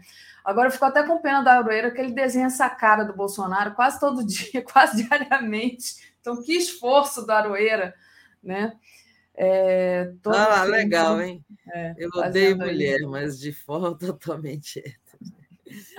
Ai, ai. Dona com o Bolsonaro, né? É. é isso, Tereza. Botei aqui também quando você falava o ataque à Fátima Bernardes, né? E queria trazer aqui para você comentar rapidamente, não está na nossa pauta, não, mas é o Estadão confirmando o apoio a Simone Tebet, que já que a gente está falando de mulher, e a Simone Tebet, que meio que rouba essa pauta feminista, mas a gente lembra sempre que ela votou para derrubar a nossa presidenta Dilma, né? Primeira presidenta mulher é, lá. Então, tá aí a Simone Tebet é, sendo a eleita do Estadão. Ah, nem tinha visto. É. Interessante. É, ela ganhou um espaço é, assim digamos, desproporcional para o tamanho dela nas pesquisas ontem no Jornal Nacional. É, teve fala do Lula, mas uma fala rápida, fala do Bolsonaro também, é, destacando assim pedaços do debate, né? passagens do debate. Ela ganhou uma, um pedacinho bem bom para o tamanho dela. É sinal de que realmente, como a gente previu, lá na nossa live nós previmos isso, que ela ia despontar novamente como a graciosa né, preferência, com a graciosa preferência das elites. Né? Está aí o Estadão, é, e não vamos nos surpreender agora com uma série de matérias, de reportagens sobre ela e tal, principalmente se vier no Datafolha, aqui no IPEC crescer um ponto. Vamos ver no Datafolha se crescer dois pontos no percentual, é, percentuais no Datafolha. Nossa, as elites vão fazer uma festa, a mídia principalmente. Mas é aquilo que eu dizia, o tempo é muito curto. Uma candidata que está com 3%, né, ela, a, a caminhada é muito longa para ela tipo ultrapassar o Bolsonaro e chegar ao segundo turno. Né? Isso é praticamente impossível, só se assim, acontecerem coisas muito extraordinárias, né? porque ela teria que ultrapassar o Bolsonaro para ir para o segundo turno Lula. Com Lula. O Bolsonaro está aí com 32, tá? ela com dois, dois ou três. Não há tempo para crescer tanto, a não ser assim, a mulher furacão, né? que, sabe, em poucos dias ela crescesse tanto. Não há tempo para isso. Tereza, deixa eu agradecer aqui o José Carlos Faria, que diz: gado arrependido tem que continuar falando, chega de mimimi. Só que é de milico, milícia, mito, ou micheque, miséria e misoginia. E é, a Regina Aquino, ela diz assim: penso que Lula está correto, a paridade de gênero não pode travar a escolha da, das conveniências para cargos políticos de escolha pessoal e não públicos. E o Léo Zirg diz: quem for de Minas Gerais, recomendo fortemente para a federal Júlia Rocha, médica do SUS, musicista, escritora, comunista. Pesquisem sobre essa guerreira. É, e, Tereza, é, só aqui para a gente esse negócio da, da, paridade aí, Daphne, rapidamente. Ah. Olha, eu concordo com a Regina Aquino que o Lula não pode, de fato, fazer esse compromisso é, talvez ele não possa, não deva fazer esse compromisso. Olha, será 50% de homens e 50% de mulheres. Né? Porque ele tem um governo, ele vai fazer um governo de coalizão com 10 partidos. Né? E essas indicações vão depender muito dos partidos também. Não serão escolhas do algibeira, né, que ele vai tirar do bolso. Isso eu concordo.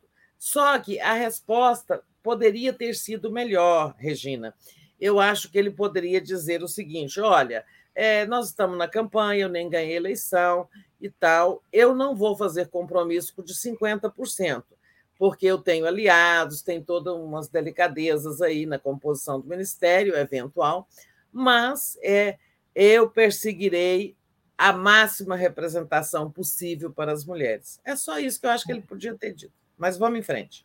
Muito bom.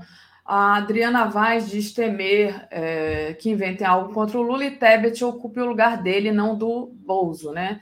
Tchê diz, sobre esse apoio do Estadão a Tebet, será que pode provocar a desistência do inominável da candidatura? Pergunta aqui, o perfil. De jeito nenhum. É, também acho que não. Agora. O gente, o inominável não tem nada que o demova, né? Ele precisa é, é pois é, eu disse ela, ela ultrapassar o Bolsonaro, porque é mais fácil ultrapassar o Bolsonaro que está bem atrás do Lula. Agora, ultrapassar o Lula com 50%, que já que está com 50% dos votos válidos, em 30 dias de campanha, só se ela virasse, sabe, como eu digo, a Mulher Maravilha, de uma noite para o dia, o furacão, furacão branco. Então, Sobre isso, né, Tereza? Eu falei aqui mais cedo, ontem eu tive num um evento junto a Benedita da Silva, e a Benedita só se referia a ela, comentando sobre o debate, como a senadora, aquela senadora, aquela senadora, falando da Tebet. Eu achei uma graça. Não falou em Simone Tebet nem um minuto, só falava aquela senadora. É, e a Trônica então foi esquecida, que a, a Trônica essa também. Daí... essa, não pontuou, essa não pontuou nas pesquisas, é. mas é, na pesquisa de ontem, na IPEC mas como a gente viu que foi antes do debate, eu acho que na Datafolha ela vai pontuar. E o pior, iludindo pessoas. Ontem eu já vi alguém, uma pessoa de povo aí, dizendo que vai votar nela, tá? E eu falei: olha, é o seguinte, então é melhor votar no Bolsonaro, hein? Porque ela foi eleita por ele. É. Agora ela é chamada de traidora. É. Vai votar no genérico, vota logo no. É, porque essa pessoa já não quer votar no Bolsonaro, mas é. que não quer votar no Lula vai votar na Soraya. Então, sabe, não está mudando de lado, está mudando só de, de nome, mas ficando do mesmo lado. Ela é uma. Está cheio de fotografias dela com o Bolsonaro aí em 2018. É. Tereza, a gente é, ficou de falar sobre a questão do Alexandre Moraes, né, que levantou o sigilo é, sobre o, o, despacho ali é, da, da investigação dos empresários golpistas. E foi falado aqui bastante pelo Joaquim, e se você quiser falar um pouco sobre isso, mas também tem uma outra questão do Alexandre Moraes, que hoje tem encontro com Aras, né? É, como é que você é, traz para a gente essa análise desse desenrolar aí, de toda essa uhum. tensão. É, tem encontro com Aras, amanhã vai ter encontro com o ministro da Defesa de novo, para discutir aquelas sugestões das Forças Armadas para melhorar o desempenho das urnas eletrônicas. Né? Hoje, é, ele deve pode cruzar com o Bolsonaro na posse do, do Corregedor-Geral de Justiça, o ministro é, Luiz Felipe Salomão, o ministro do, do, STJ, e lá eles. O Bolsonaro eu sei que vai. É, e o, o, ministro do Supremo também deve ir, o presidente do TSE e ministro do Supremo deve ir, é um cargo importante. Vamos ter saia justa de novo, isso vai ser às 14 horas, né, lá no Supremo. É, então, Tá? Essa coisa. O Joaquim, eu não ouvi toda a fala do Joaquim, eu imagino que ele explicou bastante as razões apresentadas ontem pelo ministro Alexandre de Moraes, é, justificando ao uhum. Marcelo, né? Justificando a decisão né, de autorizar a busca e apreensão na casa dos empresários golpistas e também a decisão dele de é, autorizar a pedir a quebra do sigilo bancário, bloqueio das contas, a retirada de postagens das redes sociais e tudo mais. Resumindo, é, ele está procurando confirmar né, financiamento de atos antidemocráticos por esses empresários que têm um, um elo muito forte com as milícias digitais investigadas naquele inquérito não é isso que o Joaquim, o que o Marcelo explicou? Exato. exato. É, ele está é, tentando confirmar essas coisas. O, o, Luciano Hang, por exemplo, é citado, muito citado, pelos milicianos digitais já investigados, e é o elo aí, né? Então, parece que assim, tem indícios fortes de que esses empresários estavam aí para financiar, por exemplo, um 7 de setembro. Né? Mas então não vou avançar muito nisso, porque o, Marcelo já falou. Vamos para. É... A questão esse... do TSE. Né? Hoje o TSE deve aprovar proibição de armas no dia da eleição. E aí, né? Claro é... que quem não vai gostar dessa notícia, quem é? quem defende. É o armamentista mor é. do Brasil, né? Pronto. Que é o. É, arma na urna eletrônica, na urna de votação, vê se pode, né? Então o, o clima está assim, continua quente ali, é, essa tensão muito elevada. Agora, o, o Aras, né? E o, o, o, Aras e o ministro Alexandre andaram trocando farpas e tapas, por quê? Porque o, o, o procurador-geral acusou o ministro, ele e a sub dele, a Lindor Araújo, de ter feito essa operação, de ter autorizado essa operação contra os empresários golpistas, sem ouvir a Procuradoria-Geral, sem comunicar. Aí teve tudo aquilo da semana passada, como vocês viram, o ministro provou que enviou um comunicado. Ah, mas a Lindora não estava no gabinete, tinha ido em outro, tinha tido um compromisso fora. Bom, problema dela que alguém não avisou, né? Que no dia seguinte de manhã ia ter uma operação importante. É, enfim, depois dessas trocas de farpas, nesse intervalo teve a posse da ministra Maria Tereza Assis lá na presidência do STJ, né? E o Alexandre de Moraes foi, o Bolsonaro foi e o Aras não compareceu, suponho eu que para não encontrar o Moraes. Bom, hoje eles vão ter uma reunião tete a tete, marcada, está lá na agenda do TSE, certamente para tratar dessas diferenças aí e deste processo dos empresários.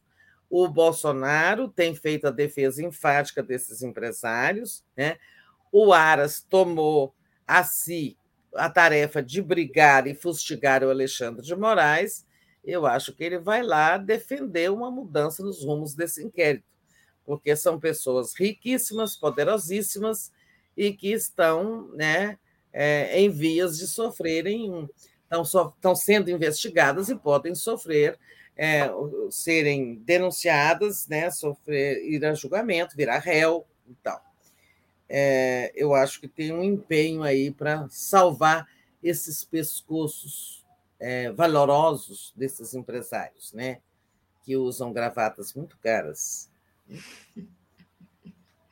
É, eu acho que é isso, mas assim, não sei, vamos ver que, que, o que, que sai desse encontro entre os dois. E a decisão sobre armas realmente vai dar um. E deve ser tomada hoje. Plenário, isso é bem mais tarde, isso vai ser lá para sete da noite. É o plenário que vai decidir, e eu acho que o plenário vai aprovar a proposta de suspender porte de arma no dia da eleição.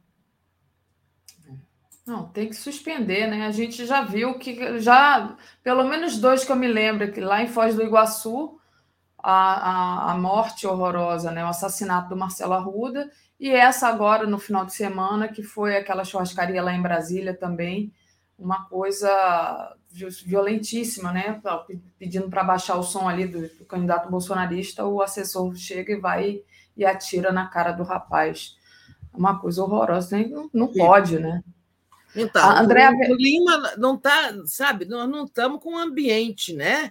para as pessoas circularem armadas no dia em que a polarização vai ao máximo, que é o dia da eleição, não pode? Exato, exato.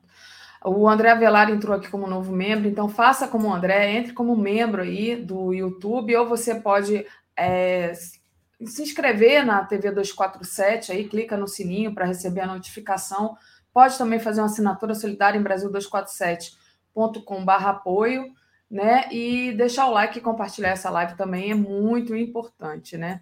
A gente tem aqui. Isso mesmo, um... gente. Vamos aí fazer a sua parte para a gente continuar prestando esse serviço jornalístico. O professor José Uchoa enviou aqui um superchat dizendo que poucos estão atentos a que inflar Ciro, Tebet e Soraya aumenta a quantidade de votos válidos e dificulta resolver no primeiro turno. É Lula é... ou nada. Sobre é, a gente isso... tem apontado isso muito, desde ontem, desde domingo isso. à noite, a gente tem apontado. Eles podem crescer um, dois, três pontos, não vai afetar em nada, mas vai ter segundo turno. É isso que a mídia, por exemplo, quer. Não, eles não acham que a Simone vai ultrapassar o Lula, mas eu acho, né? Ou ultrapassar o Bolsonaro. Mas querem levar a eleição para o segundo turno para que o Lula, pelo menos, não saia tão resplandecente. Né? Uhum. É isso. Sobre isso, o, ontem a Benedita é, falou também né, da, do aceno do Lula já é, para a Tebet, já avisando um segundo turno para tra tentar trazer a Tebet é. para o lado ao e lado. O Ciro, né? Fez todo aquele fa Ciro, afago do Ciro. É, Tereza, é, você já passou rapidamente, mas hoje o Bolsonaro deve cruzar com Alexandre Moraes na posse do Corregedor Nacional de Justiça, o ministro Luiz Felipe Salomão. Então, a, o clima está quente, né? E o Bolsonaro é. vai, vai, deve se esbarrar com o Alexandre Moraes. Então, é, é, eu já falei sobre isso, vamos ver o que, que acontece lá. É, eu acho que, mais uma vez, eles não vão se cumprimentar, vão fazer o cerimonial de forma que não se cruzem, como foi lá no STJ na posse da ministra Maria Tereza. Né? É, vou aproveitar esses últimos minutos para destacar aqui ó, uma matéria aqui do Globo, que é recente. Polícia Federal diz que a ABIN atrapalhou a investigação de Jair Renan Bolsonaro, aquele filho mais novo É, o, o, integrante da agência admitiu em depoimento ter recebido missão para atuar em casa do presidente. Ou seja, a, a lambança entre os Bolsonaro continua grande. São imóveis, é usando a ABIN para abafar a investigação do filho mais novo. Enfim.